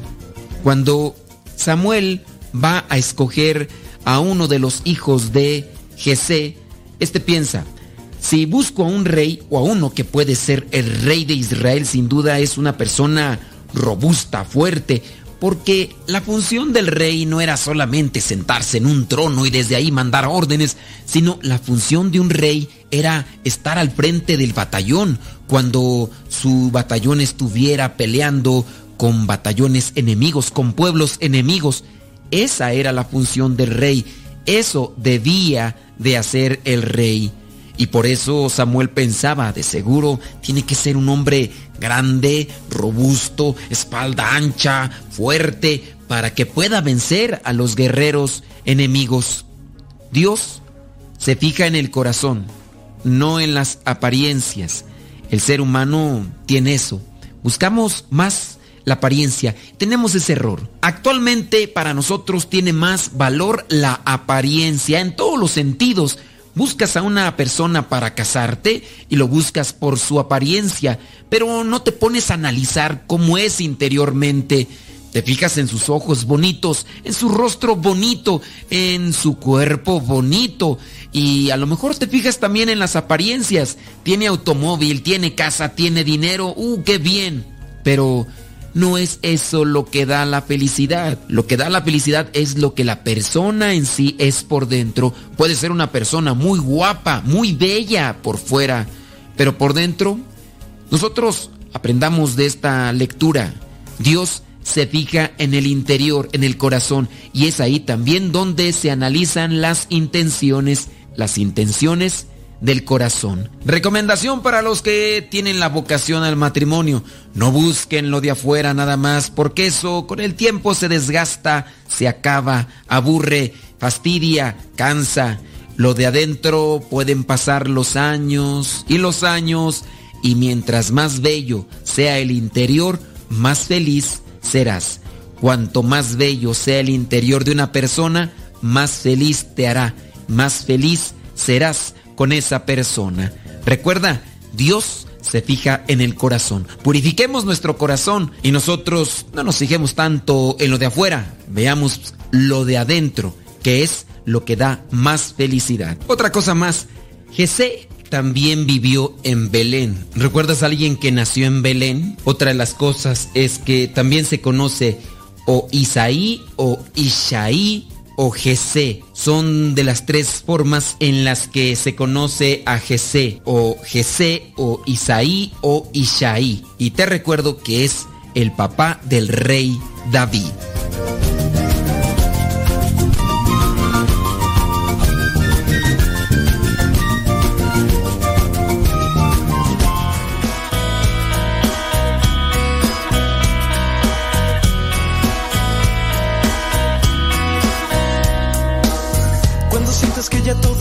Y la oscuridad quiere entrar. No des espacio a la confusión, vive el presente y nada más.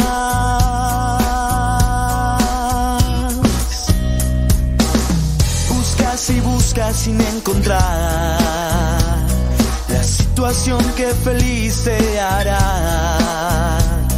No dudes, alza tu mirada, una luz resplandecerá.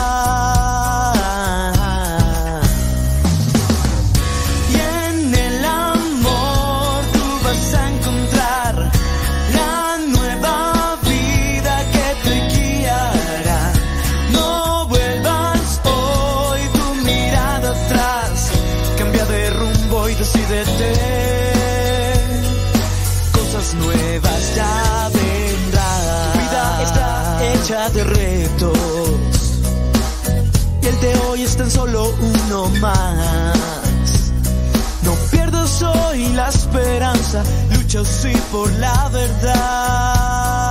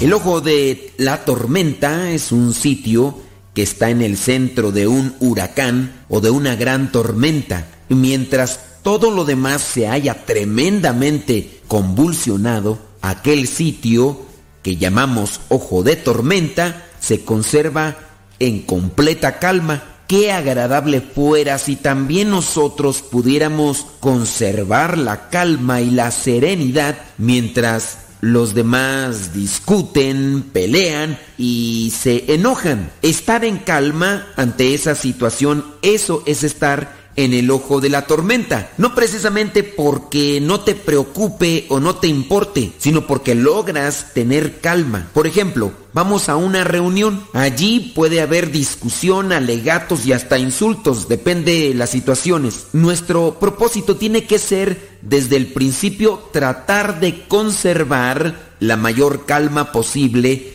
y de aprovechar aquella experiencia para ejercitarnos en la paciencia y en el silencio. Hay que hacerse este propósito. Voy a ser la persona que va a conservar la calma en esa discusión. Ya sabes, los problemas nunca terminan. Comienzan los grupos de trabajo, los grupos de escuela o los grupos de iglesia de una manera tranquila, calmada, pero conforme nos vamos conociendo nuestros defectos, van comenzando los problemas, las discusiones, las indirectas. Ante estas y muchas otras más situaciones, hay que conservar la calma, hay que respirar hondo, buscar hacer una oración en el silencio, tratar de no disgustarnos por aquellas pequeñeces que en ocasiones se pueden exagerar o se pueden ver muy grandes, quizá por el enojo. Hay que practicar la capacidad de escuchar, Trataremos de dejar que los otros tengan la razón en su momento. Lo importante es que logremos conservar la calma. Eso será una gran victoria para poder discernir, visualizar las ideas de manera más abierta, tener una idea más razonable sobre el asunto, no dejarme llevar tanto por los impulsos, por las emociones, por los sentimientos, ya que si estos me dominan y me controlan, puedo incluso expresar o hacer cosas de las cuales después nos vamos a lamentar. Si nos ejercitamos en tratar de conservar la calma y ser tranquilos como el centro de una tormenta, el ojo del huracán que ya mencionamos,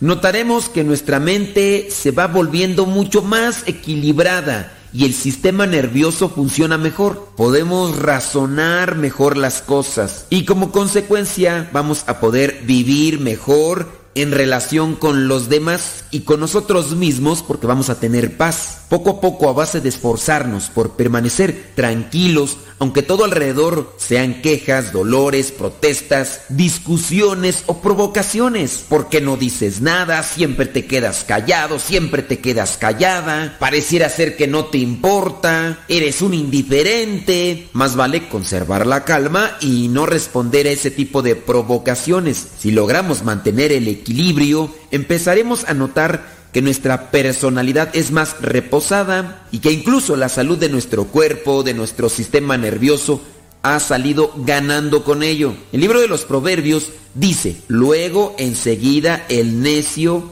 manifiesta su cólera, pero el prudente sabe refrenar su ira y no manifestarla. La pregunta ante este pasaje bíblico es, ¿qué queremos ser de ahora en adelante? Necios o prudentes. Hay un refrán por ahí que dice, la mejor ciencia es la abuela prudencia. La mejor ciencia es la abuela prudencia. San Fernando decía, prudencia es saber las cosas que hay que hacer para ser buenos y sanamente felices y las cosas que hay que evitar para no ser malos ni tristemente infelices y tratar de evitarlas. Voy a repetir, prudencia es saber las cosas que hay que hacer para ser buenos y sanamente felices. Prudencia es saber las cosas que hay que evitar para no ser malos ni tristemente infelices y tratar de evitarlas. Y esto de permanecer tranquilos como el ojo de una tormenta es una de las cosas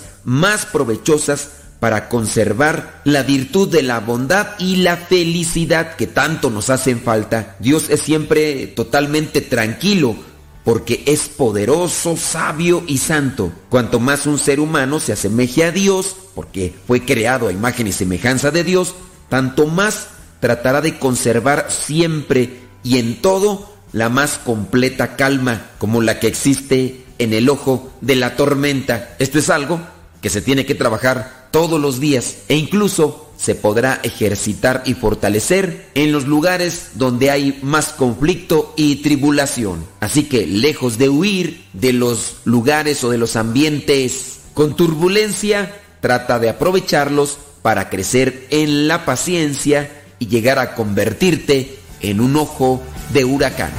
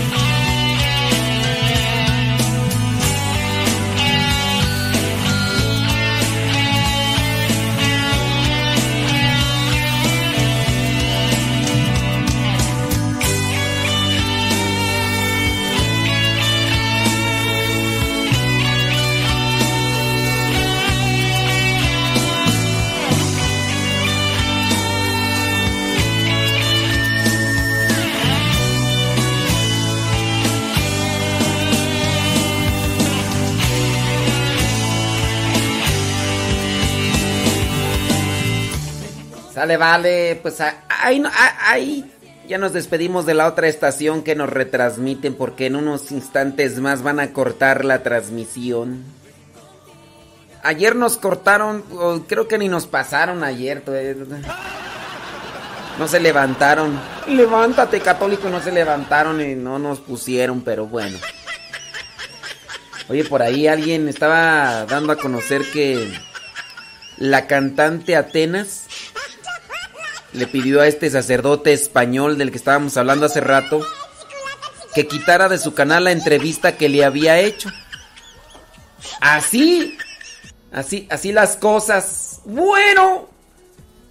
Bueno, nos despedimos de la otra estación que nos retransmite.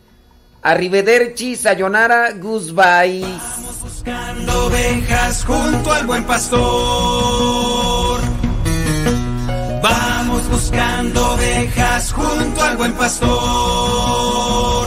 Buscando ovejas que no pueden caminar. Buscando ovejas para sanarlas de su mal. Buscando ovejas, no se cansa el buen pastor. Buscando ovejas y las busca por amor.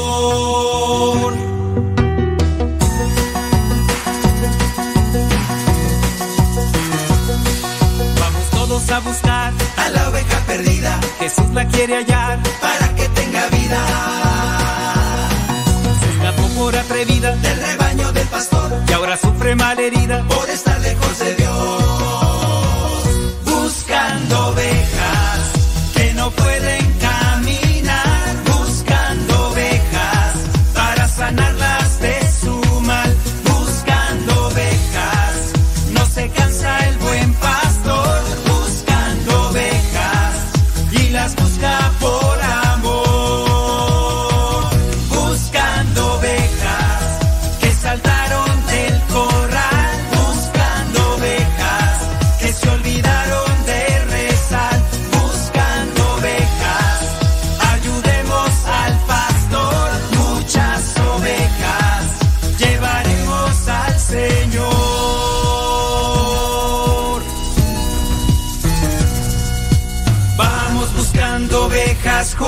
Buen pastor. Vamos buscando ovejas junto al buen pastor. Vamos todos a buscar a la oveja que está triste. Jesús la quiere hallar. Salta tú si ya la viste. Ella brinda de alegría cuando escucha al buen pastor. Tiene nueva vida porque ella encontró al Señor.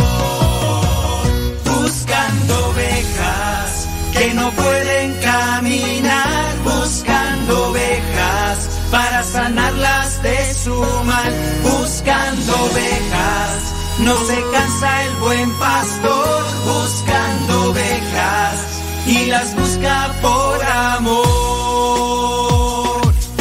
Atrapa a la oveja, no le escuches si se queja. Te dirá que es feliz, que no importa si se aleja. Atrapa a la oveja para que no se pierda antes de que el lobo la prepare como cena. Atrapa a la oveja, dile que le esperan. Y cuando ella vuelve hay una gran fiesta. Atrapa a la oveja, abrázala con fuerza, invítala al rebaño. Jesús es la puerta. Buscando ovejas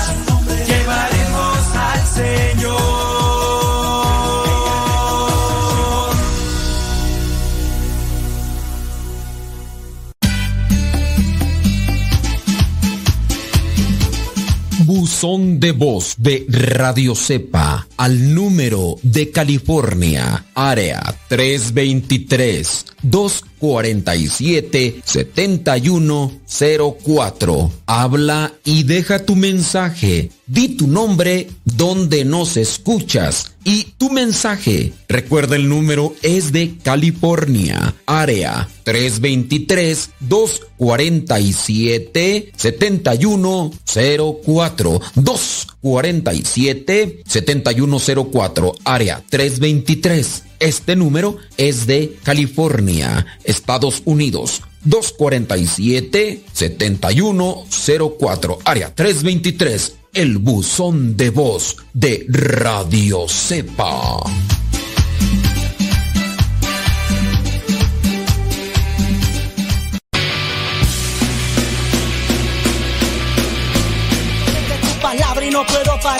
Lo que me das en ningún lado lo puedo hallar. respira meditación. Cada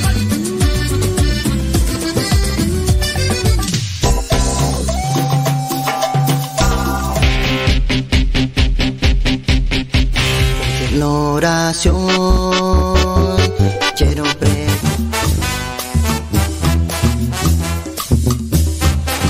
Más géneros en música católica, aquí en radiocepa.com, la estación por internet de los misioneros servidores de la palabra.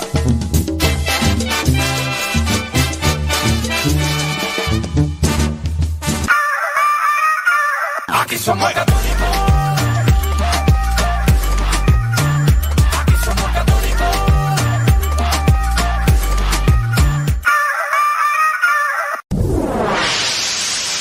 Escuchas Radio Cepa.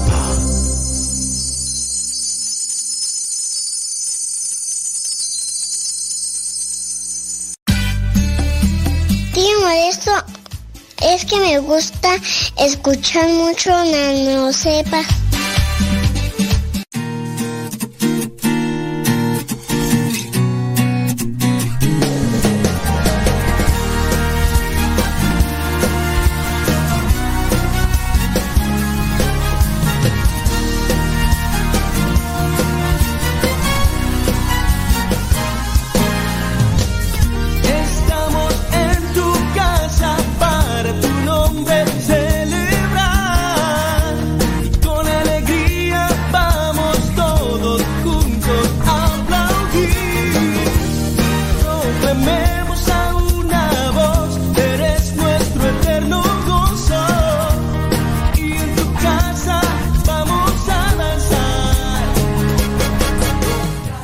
De declarar a uno, a un señor de Puerto Rico como el señor más grande de edad. Emilio Flores Márquez nació el 8 de agosto del año 1908 en Carolina, Puerto Rico. Fue reconocido por el libro o por esta organización Guinness World Records como el hombre vivo más longevo, más anciano del mundo en la actualidad. La información fue reseñada en la web de los Record Guinness donde se detalla que el reconocimiento entregado al puertorriqueño se efectuó al confirmar su edad de 112 años y 236 días. Mm, pues bueno, sí, puede ser, puede ser que exista otra persona con más años. Puede ser, pero pues es- esta organización o organismo que se dedica a investigar, pues no tiene conocimiento de estas otras personas, ¿no? Y, y solamente cuando se llega lo- logra comprobar y pues, ¿ustedes conocen a alguien que tenga más de 112 años? Platíquelo, cuéntelo.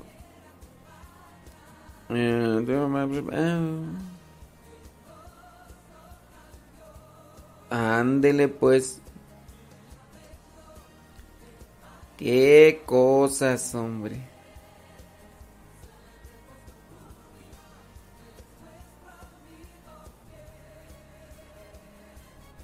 Oh, cielos. Sí, ni nada más. Ándele, pues, sí. Efec- efectivamente.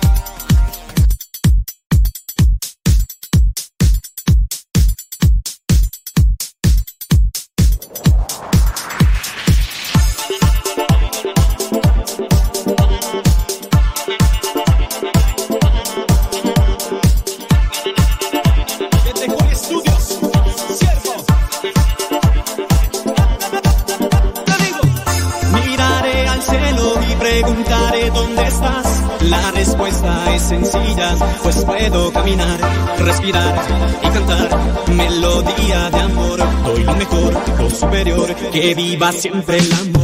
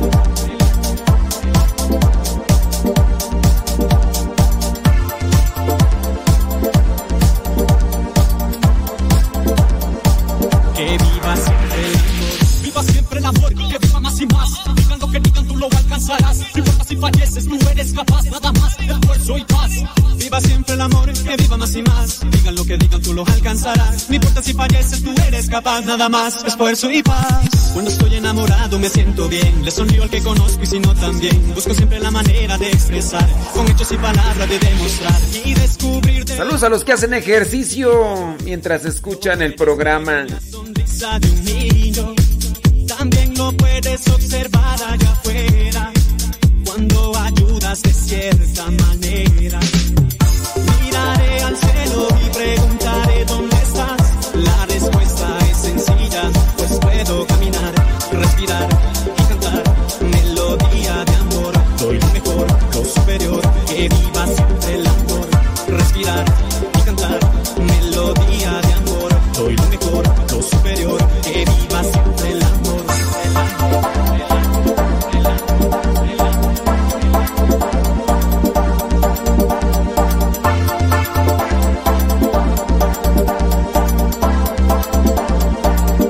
viva siempre en la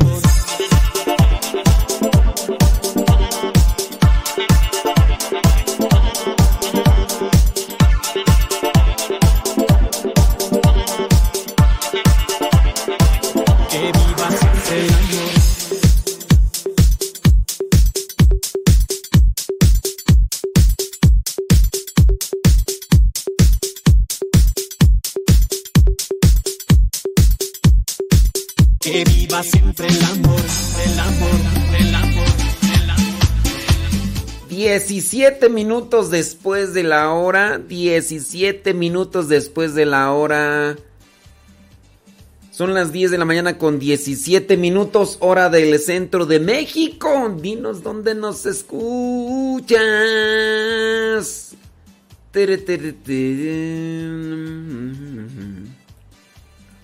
Estoy leyendo ahí toda la polémica, pues, en torno a a lo que se ha desatado en contra de la figura de San Junípero Serra. Y en fin, ay, qué, qué barbaridad, qué barbaridad. Ujú. Pam, tam, ujú. Chucu,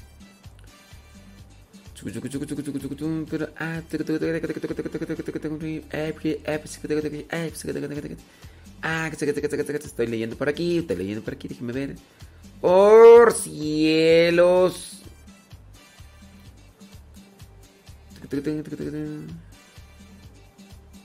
Oh.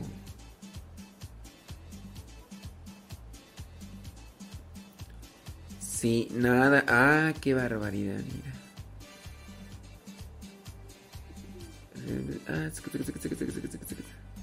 El auto volador. Sí, ya está haciéndose viral ese del auto volador. Cubre 80 kilómetros entre dos aeropuertos y todo lo demás. Mm.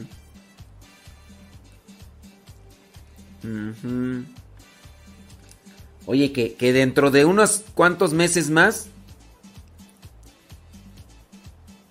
habrá un internet demasiado fuerte.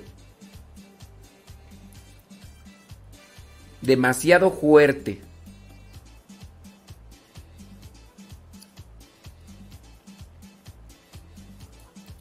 Pues el señor este Elon Musk, uno de los hombres más ricos, que ha hecho que incluso un, un avión de manera particular, un- no un avión, un cohete de manera particular suba allá al, a- a- allá en la estratosfera, para allá, el espacio, pues ha mandado unos satélites el señor. Y ya va a poner, y ya en México ya se aprobó que su compañía de internet pueda funcionar.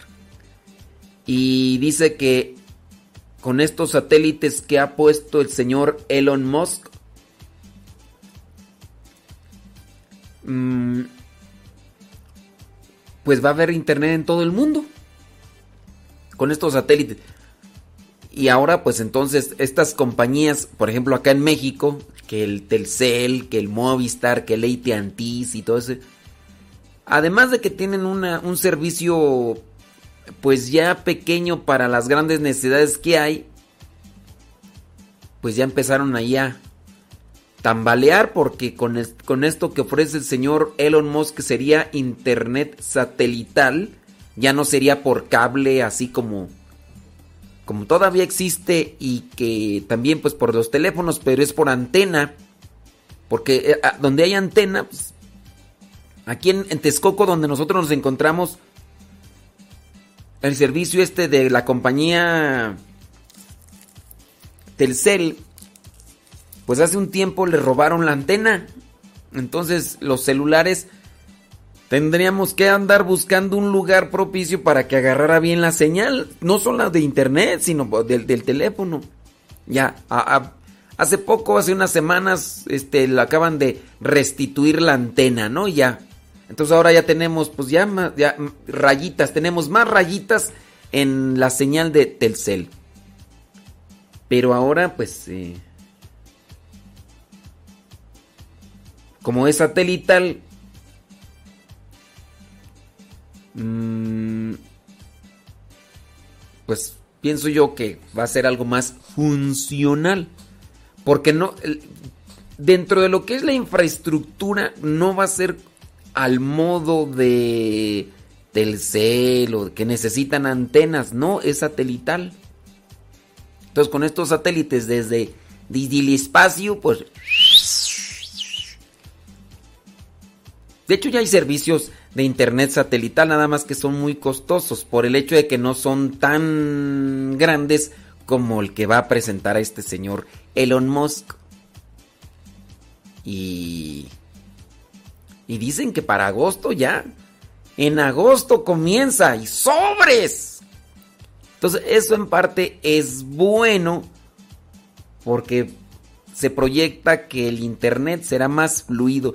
Dicen, dicen los conocedores que el internet más veloz, el, mejor internet que se ofrece a nivel mundial está en Corea del Sur. En Corea del Sur es donde está el mejor internet. Entonces, pues puede ser que para México, para Estados Unidos y para todo el mundo, pues ya. Este señor va a la vanguardia en muchas cosas. Sí, sí, sí. También iba a la vanguardia con con la esposa de del pirata del Caribe, ¿cómo se llama este cuate? Johnny Depp. Mientras Johnny Depp andaba grabando películas, le dio baje con la esposa. y ya después, pues, la esposa le puso demanda al Johnny Depp y el Johnny Depp ya pues ahí y va perdiendo el Johnny Depp en las demandas que le está haciendo, aunque hay evidencias pues de que la otra mujer era la agresiva, la violenta y la que andaba haciendo de chivo de los tamales a Johnny Depp, pero como Johnny Depp tiene más dinero, pues ya ahorita le está quitando el dinero y qué barbaridad con el Eso es chisme ya, ¿no?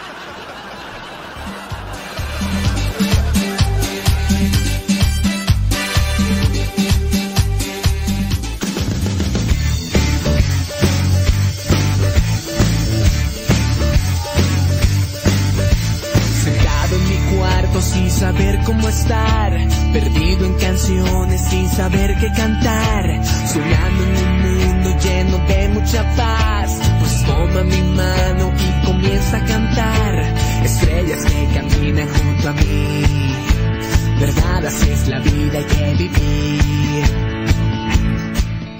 Fíjense que estos días, eh, dentro de lo que es todo el año pasado, y bueno, ya empieza a reacomodarse todo. Las mismas noticias de iglesia o el mismo contenido de evangelización en la iglesia ha sufrido como que una um, congelación. Porque dentro de, las dentro de las páginas de noticias de la iglesia se ha estado dando más un enfoque a lo que adolece, que es la cuestión de la pandemia. No había contenido de evangelización. Además porque no se encontraba la misma iglesia en esa actividad de evangelización. Pero ya poco a poco comienza a haber más, más noticias de evangelización y todo eso. Y creo que eso también es bueno por este lado ya que... Eh, que podamos ir buscando nuevas formas o maneras. Así que... Bien, bien, bien, bien, bien, bien, bien, bien, como diría el doctor Wagner. Bien, bien, bien, bien, bien, bien. Despierta, despierta. En cada caminar veo tu luz me. En cada caminar siento tu sol que me fascina. En cada caminar siento tu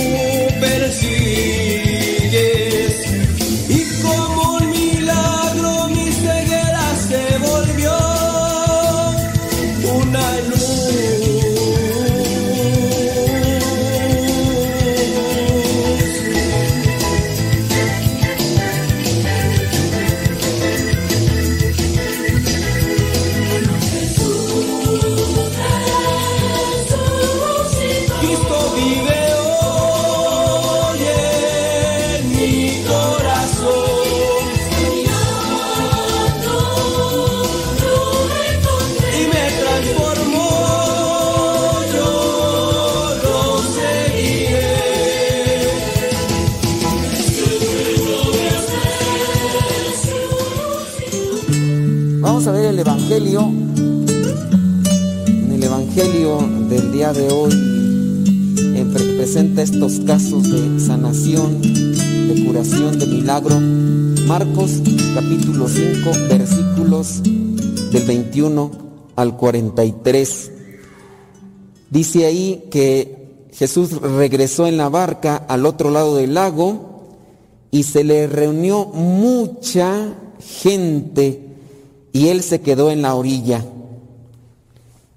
Estaba en la orilla del lago por tanta gente y llegó uno de los jefes de la sinagoga llamado Jairo, que al ver a Jesús se echó a sus pies.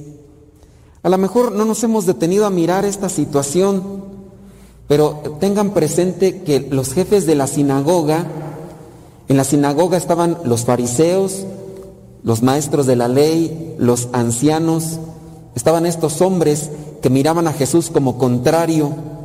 Entonces por eso siempre lo andaban vigilando, porque era como contrario. En parte porque Jesús, a Jesús se le acercaba mucha gente, que a ellos ya casi no. La gente acostumbraba más ir a escuchar a Jesús que escuchar a los fariseos y a los maestros de la ley. Entonces era como contrario. Quisiera ponerlo en esta perspectiva para que ustedes ubicaran que era un conflicto para Jairo, pero aún así se atrevió a buscar a Jesús. Y que nosotros debemos de aprender de ese tipo de conflictos que se generan en nosotros. Imagínense que un pastor, eh, un cristiano no católico, de repente va y busca a un sacerdote o a un obispo. ¿Qué diría la gente? Conflicto con los pastores. Porque los pastores van a decir, ¿cómo? ¿Por qué te estás yendo con aquel que anda mal? Porque los fariseos siempre buscaban echarle cosas, ¿no? Hay una doctrina que quién sabe de dónde la sacó. Entonces, ese es el atrevimiento de un hombre que está necesitado. ¿Qué lo movía? ¿Quién tenía, ¿A quién tenía enferma en su casa? A su hija.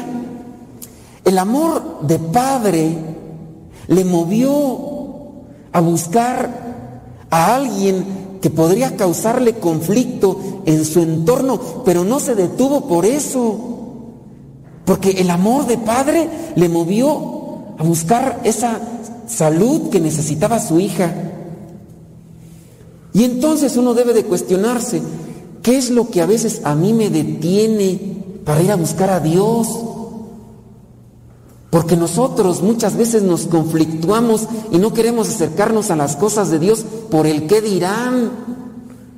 No tenemos un conflicto de fe con gente que son contraria, a veces lo tenemos con nosotros mismos. Ni siquiera es que nosotros vayamos a buscar a otras creencias religiosas, no, el conflicto de fe se arma en nuestro entorno familiar. Y el Señor no quiere ya venir a la iglesia porque sus hermanos de sangre cada rato lo, ridiculizan o, le señalan con el dedo. Eh, me dijeron que andabas allá en el seminario, ya de allá no sales.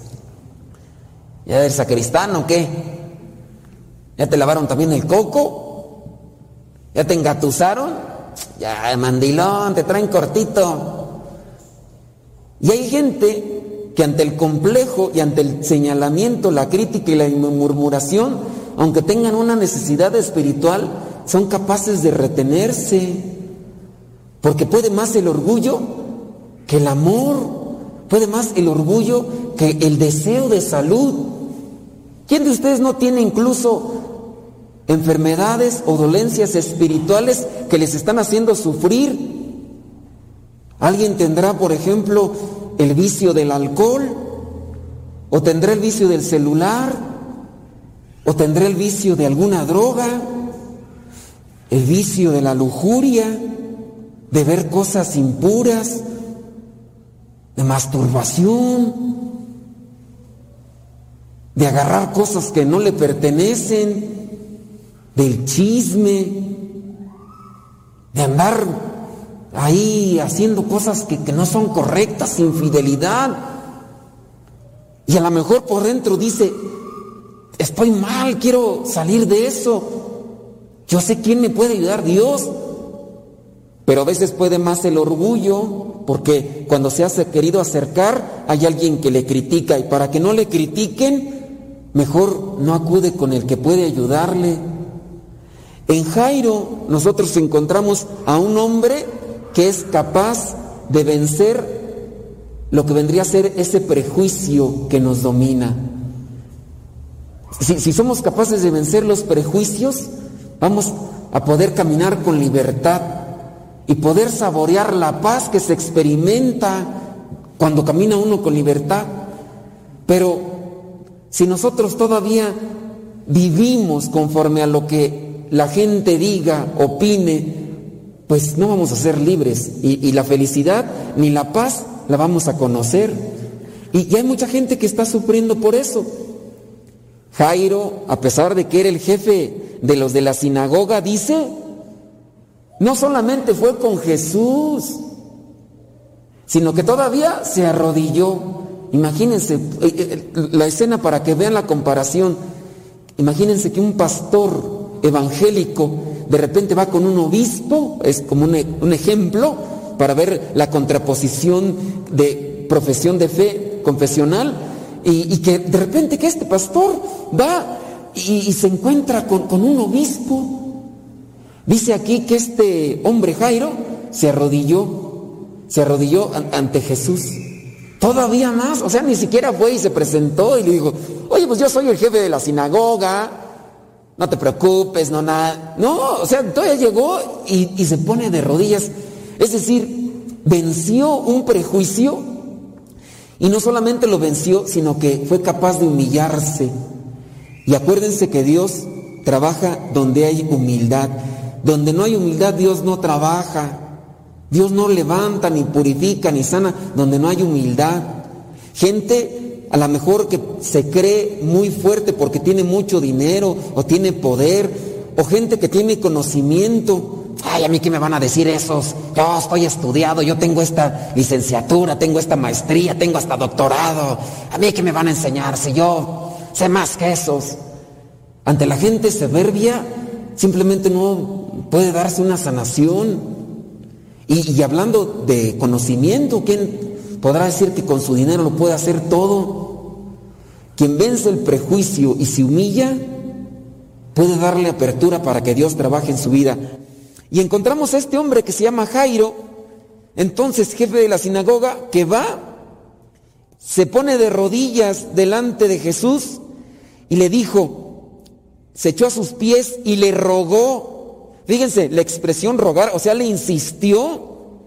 Mi hija se está muriendo, ven a poner tus manos sobre ella para que sane y viva. Jesús fue con él y mucha gente lo acompañaba apretujándose alrededor. Entre la multitud había una mujer que desde hacía 12 años estaba enferma de derrames de sangre, la llamada hemorroísa. Esta mujer estaba sufriendo por estas cuestiones que, a veces suceden en las, en las, mujeres que no son controladas, pues, menstruación como tal. Ahora, yo les pongo el caso de, de, conflicto también en esta mujer que debemos de aprender de ella. En la cultura y en el pensamiento judío, tocar a una mujer que esté llena de sangre me, me hacía impuro. Y entonces, al hacerme impuro, estoy como en pecado. Y entonces para purificarme tengo que hacer todo un proceso, un rito de purificación. Ustedes se acordarán que la Virgen María, cuando dio a luz, tuvo que irse a purificar. ¿Ustedes se acuerdan qué fue lo que ofrecieron? ¿Qué fue lo que ofreció la Virgen María junto con José después de que nació el niño? Dos palomas, dos pichones, porque era gente pobre, como una forma de purificación. ¿Y por qué se tenía que purificar? Porque había dado a luz y en el dar a luz había sacado sangre. Y en el sacar sangre ella se había contaminado. Y depende también la situación, unos ofrecían un cabrito y todo eso. Si alguien tocaba un muerto, también se, se contaminaba y tenía que someterse a un proceso de purificación.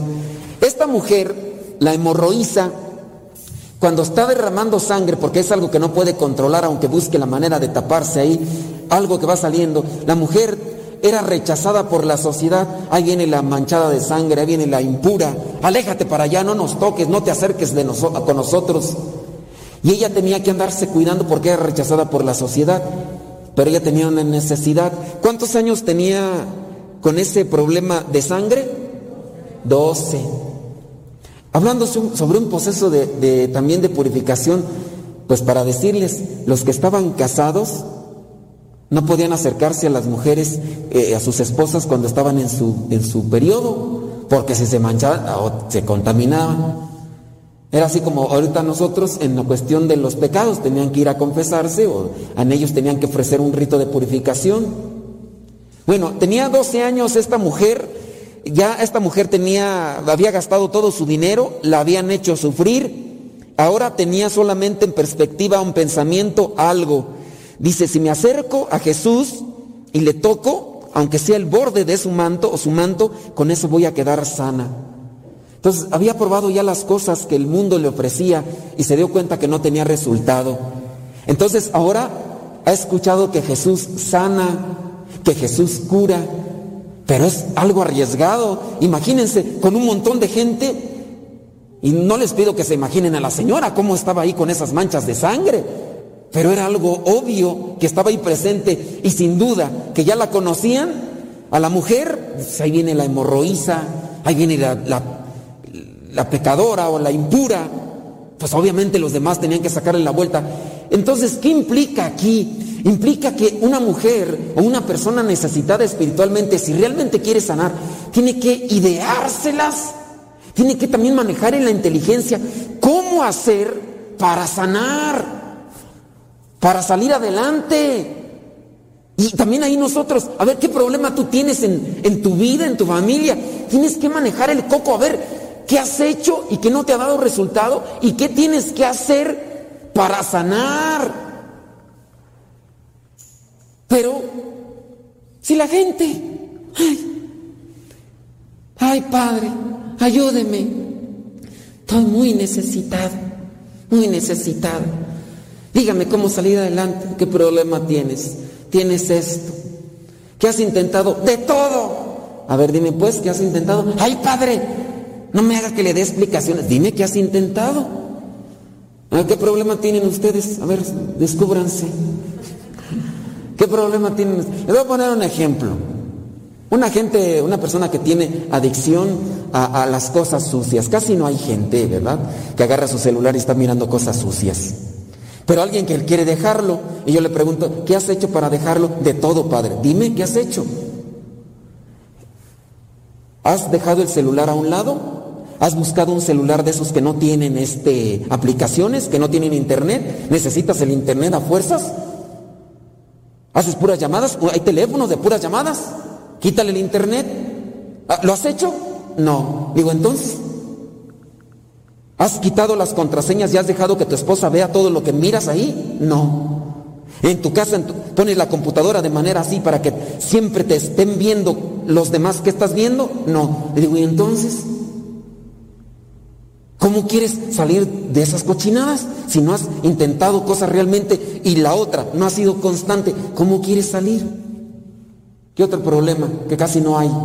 Gente borracha. A ver, ¿has dejado a esa bola de amigotes que tienes que te están invitando? ¿Los has dejado? No, porque trabajo con ellos.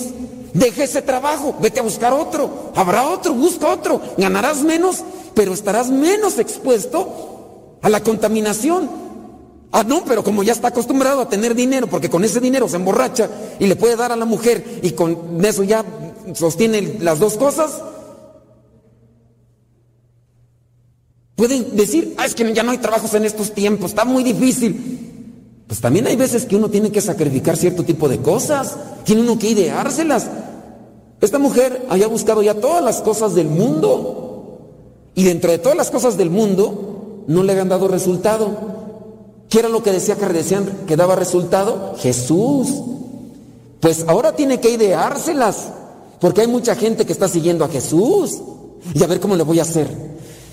Ya sé, no sé, una táctica de esas de James Bond o del Tom Cruise, esas de Misión Imposible, tan, tan, tan, imagínense ya la señora, tan, tan, tarararán, tan, tan, ahorita me voy corriendo y me le meto y ya, ya lo agarro y salgo, me salgo corriendo. Y, algo así, tuvo que ideárseles a esta mujer, preparar una táctica humana para poder acercarse con Dios y recibir de lo que podía él darle. ¿Qué táctica tienes tú ahí en tu casa para tu debilidad, tu fragilidad? Ay, por estás así como estás, durmiéndote en tus laureles, cruzándote de brazos, ¿tú quieres que te caiga del cielo?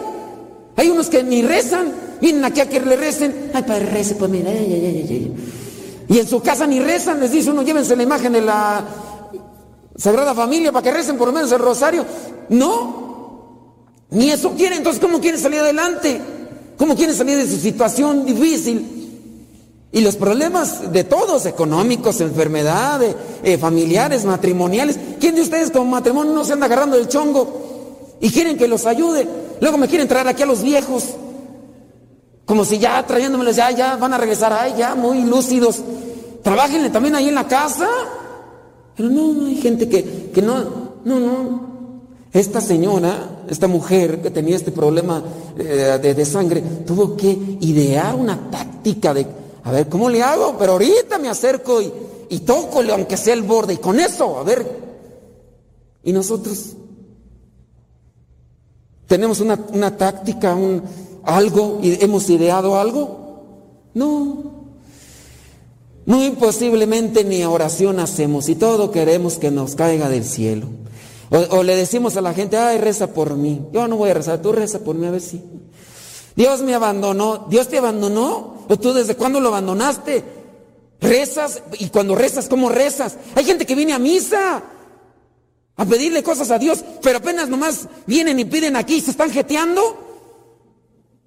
A todos dicen que sí. O sea, ¿cómo quieres que a día y Dios trabaje con este? Te está hablando Dios y tú con los oídos tapados, con los ojos cerrados. Y luego quieren pues que, Dios... No. Yo he visto a algunos de ustedes aquí sin señalar a quién, que ahí van. Ahí van. Y antes, algunos años antes, traían sus broncotas de separación. Incluso aquí conozco algunos, ahorita no de ustedes, pero algunos con adicciones fuertes. Y han logrado superarse y ahí van en la lucha. Pero porque se han preparado una táctica, cómo trabajar, cómo buscar y dónde dónde hacerle para, pues, pues para lo menos luchar y no desmoronarse, destruirse. Pero quien no lucha, quien no prepara, que, no acomoda una táctica para luchar contra aquello que nos está afectando y dañando, ¿cómo, cómo van a vencer? Hay gente floja, pachorruda, que, que quieren que todos los demás, hay gente que se me acerca a mí para decirme, padre, no tengo trabajo. Bueno, ¿y qué quieres que haga? ¿Que vaya a buscar yo o qué? Es que no hay, has ido a buscar pues es que lo que hay no me gusta.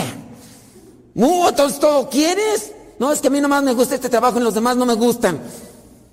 Y, la gente a veces nada más se acerca para contarme sus penas, como que esperando que, yo saque de, de, mi bolsa algo de dinero y les dé. Y eso en realidad no les va a ayudar. A lo mejor les va nada más para sostenerles ahí un rato. El problema está desde adentro, cuando nada más no la pasamos queje queje reniegue y reniegue, échele y échele a los demás es que me va bien mal, papel de víctima. ¿Cómo van a salir adelante, pues? ¿O cómo vamos a salir adelante? ¿Tienes un problema espiritual? ¿Tienes un problema material? ¿Tienes un problema matrimonial? ¿Cómo vas a salir adelante si, no buscas, no planeas las cosas que tienes que... Voy a buscar esto, buscar lo otro, buscar aquello. ¿Cómo? Esta mujer, esta hemorroísa, abusada, táctica, inteligente. Se enfocó en una cosa, Jesús me va a sanar, con que le toque el borde. Y lo hace.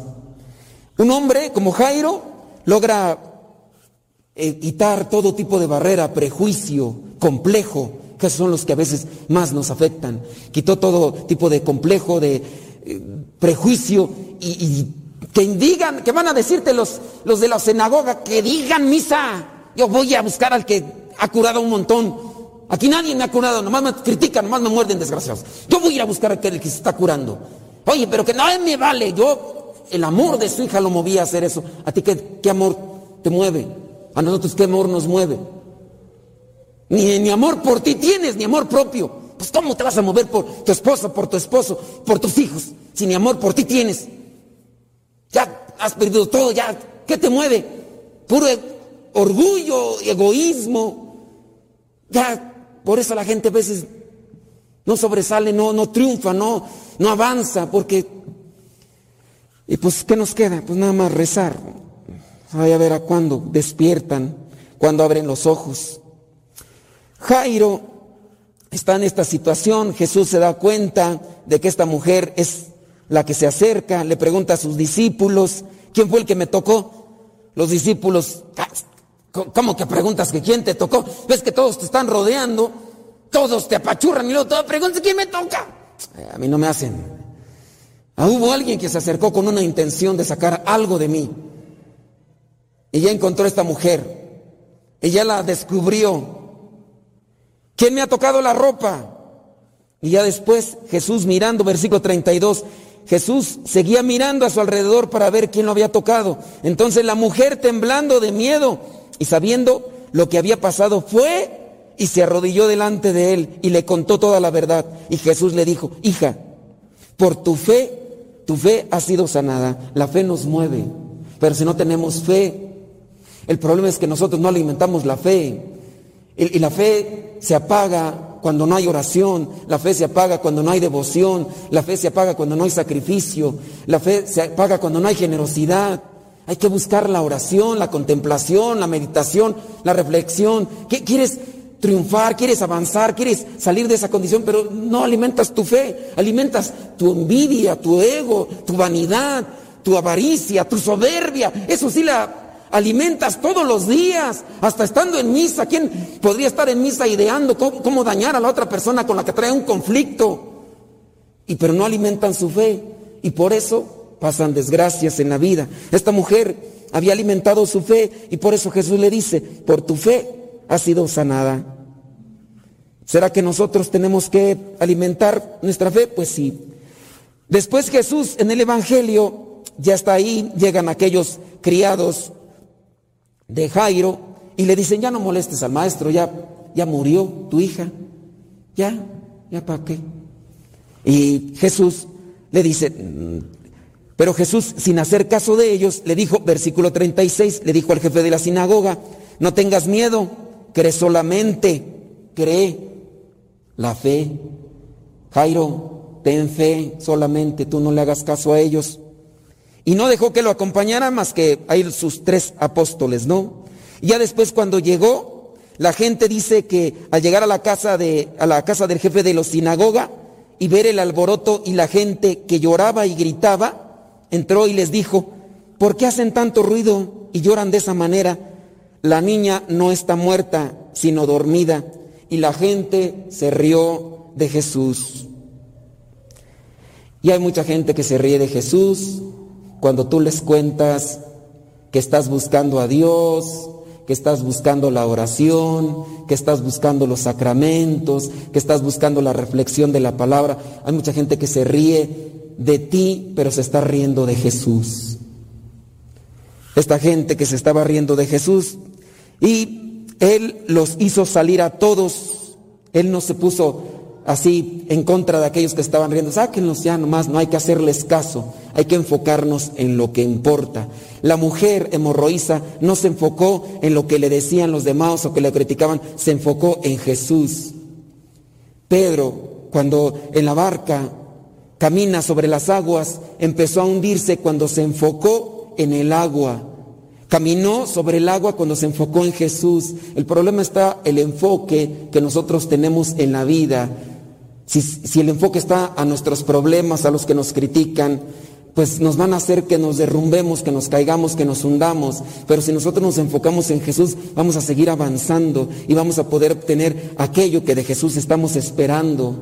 Pero si no, entonces ya Jesús se acerca, entró donde estaba la niña, la tomó de la mano y le dijo, muchacha, a ti te digo, levántate.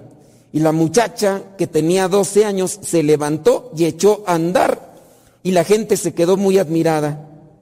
pues así la gente puede quedarse admirada si tú no haces caso a los que se ríen de ti, se burlan de ti, te levantan calumnias, chismes, eh, te dicen un montón de cosas. Enfócate en Jesús, eh, vence todo tipo de prejuicio, vence todo tipo de complejo y como esa mujer hemorroísa prepara una estrategia, algo para poderte acercar más a Dios y deja que los demás digan lo que digan y que solamente tu objetivo esté en encontrar a Jesús y aunque sea como esta hemorroísa, tocarle el borde del manto y que Dios te dé lo que quiera darte. Pero ¿qué movió a Jairo? El amor por su hija, por mirarla sana. ¿Qué movió a esta mujer hemorroísa? Quizás su deseo de salir ya de, de aquella cárcel de sufrimiento. Hay veces que nosotros tenemos que tocar fondo para poder encontrar ese impulso de salida hacia la salvación y a la sanación. Pero hay gente que a lo mejor ya no tiene fuerzas para poder dar ese impulso o no tiene quien le oriente. Nosotros a lo mejor todavía estamos medios despiertos y podemos encontrar esa vía. Hay que pedirle a Dios que nos ilumine, que nos fortalezca para poder encontrar lo que Él nos ofrece para sanar en nuestra alma. Pidámosle al Espíritu Santo que nos dé sabiduría para encontrar los caminos que Dios nos presenta, caminos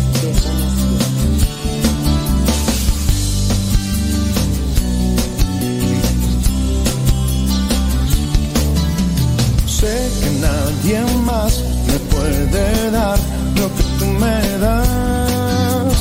Sé que solo en ti puedo encontrar lo que es la verdad.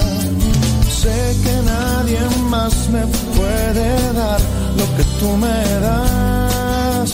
Sé que solo en ti puedo encontrar amor de verdad sin destrozar ni lastimar mi intimidad. Buen pastor, eres mi Dios y hoy quiero estar cerca de ti, donde tú estás, donde mi alma encuentra paz es junto a ti.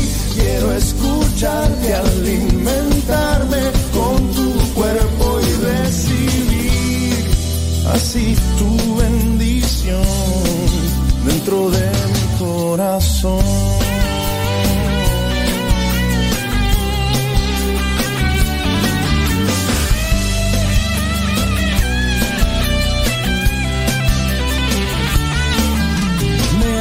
Has dado. Señoras y señores, gracias por estarnos acompañando. Vámonos, vámonos.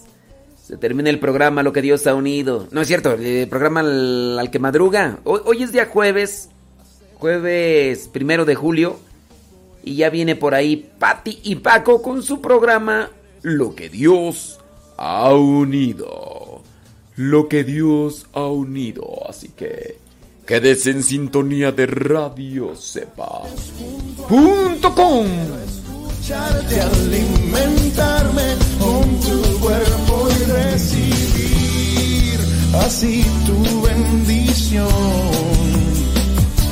Cerca de ti, donde tú estás, donde mi alma encuentra pases junto a ti. Quiero escucharte, alimentarme.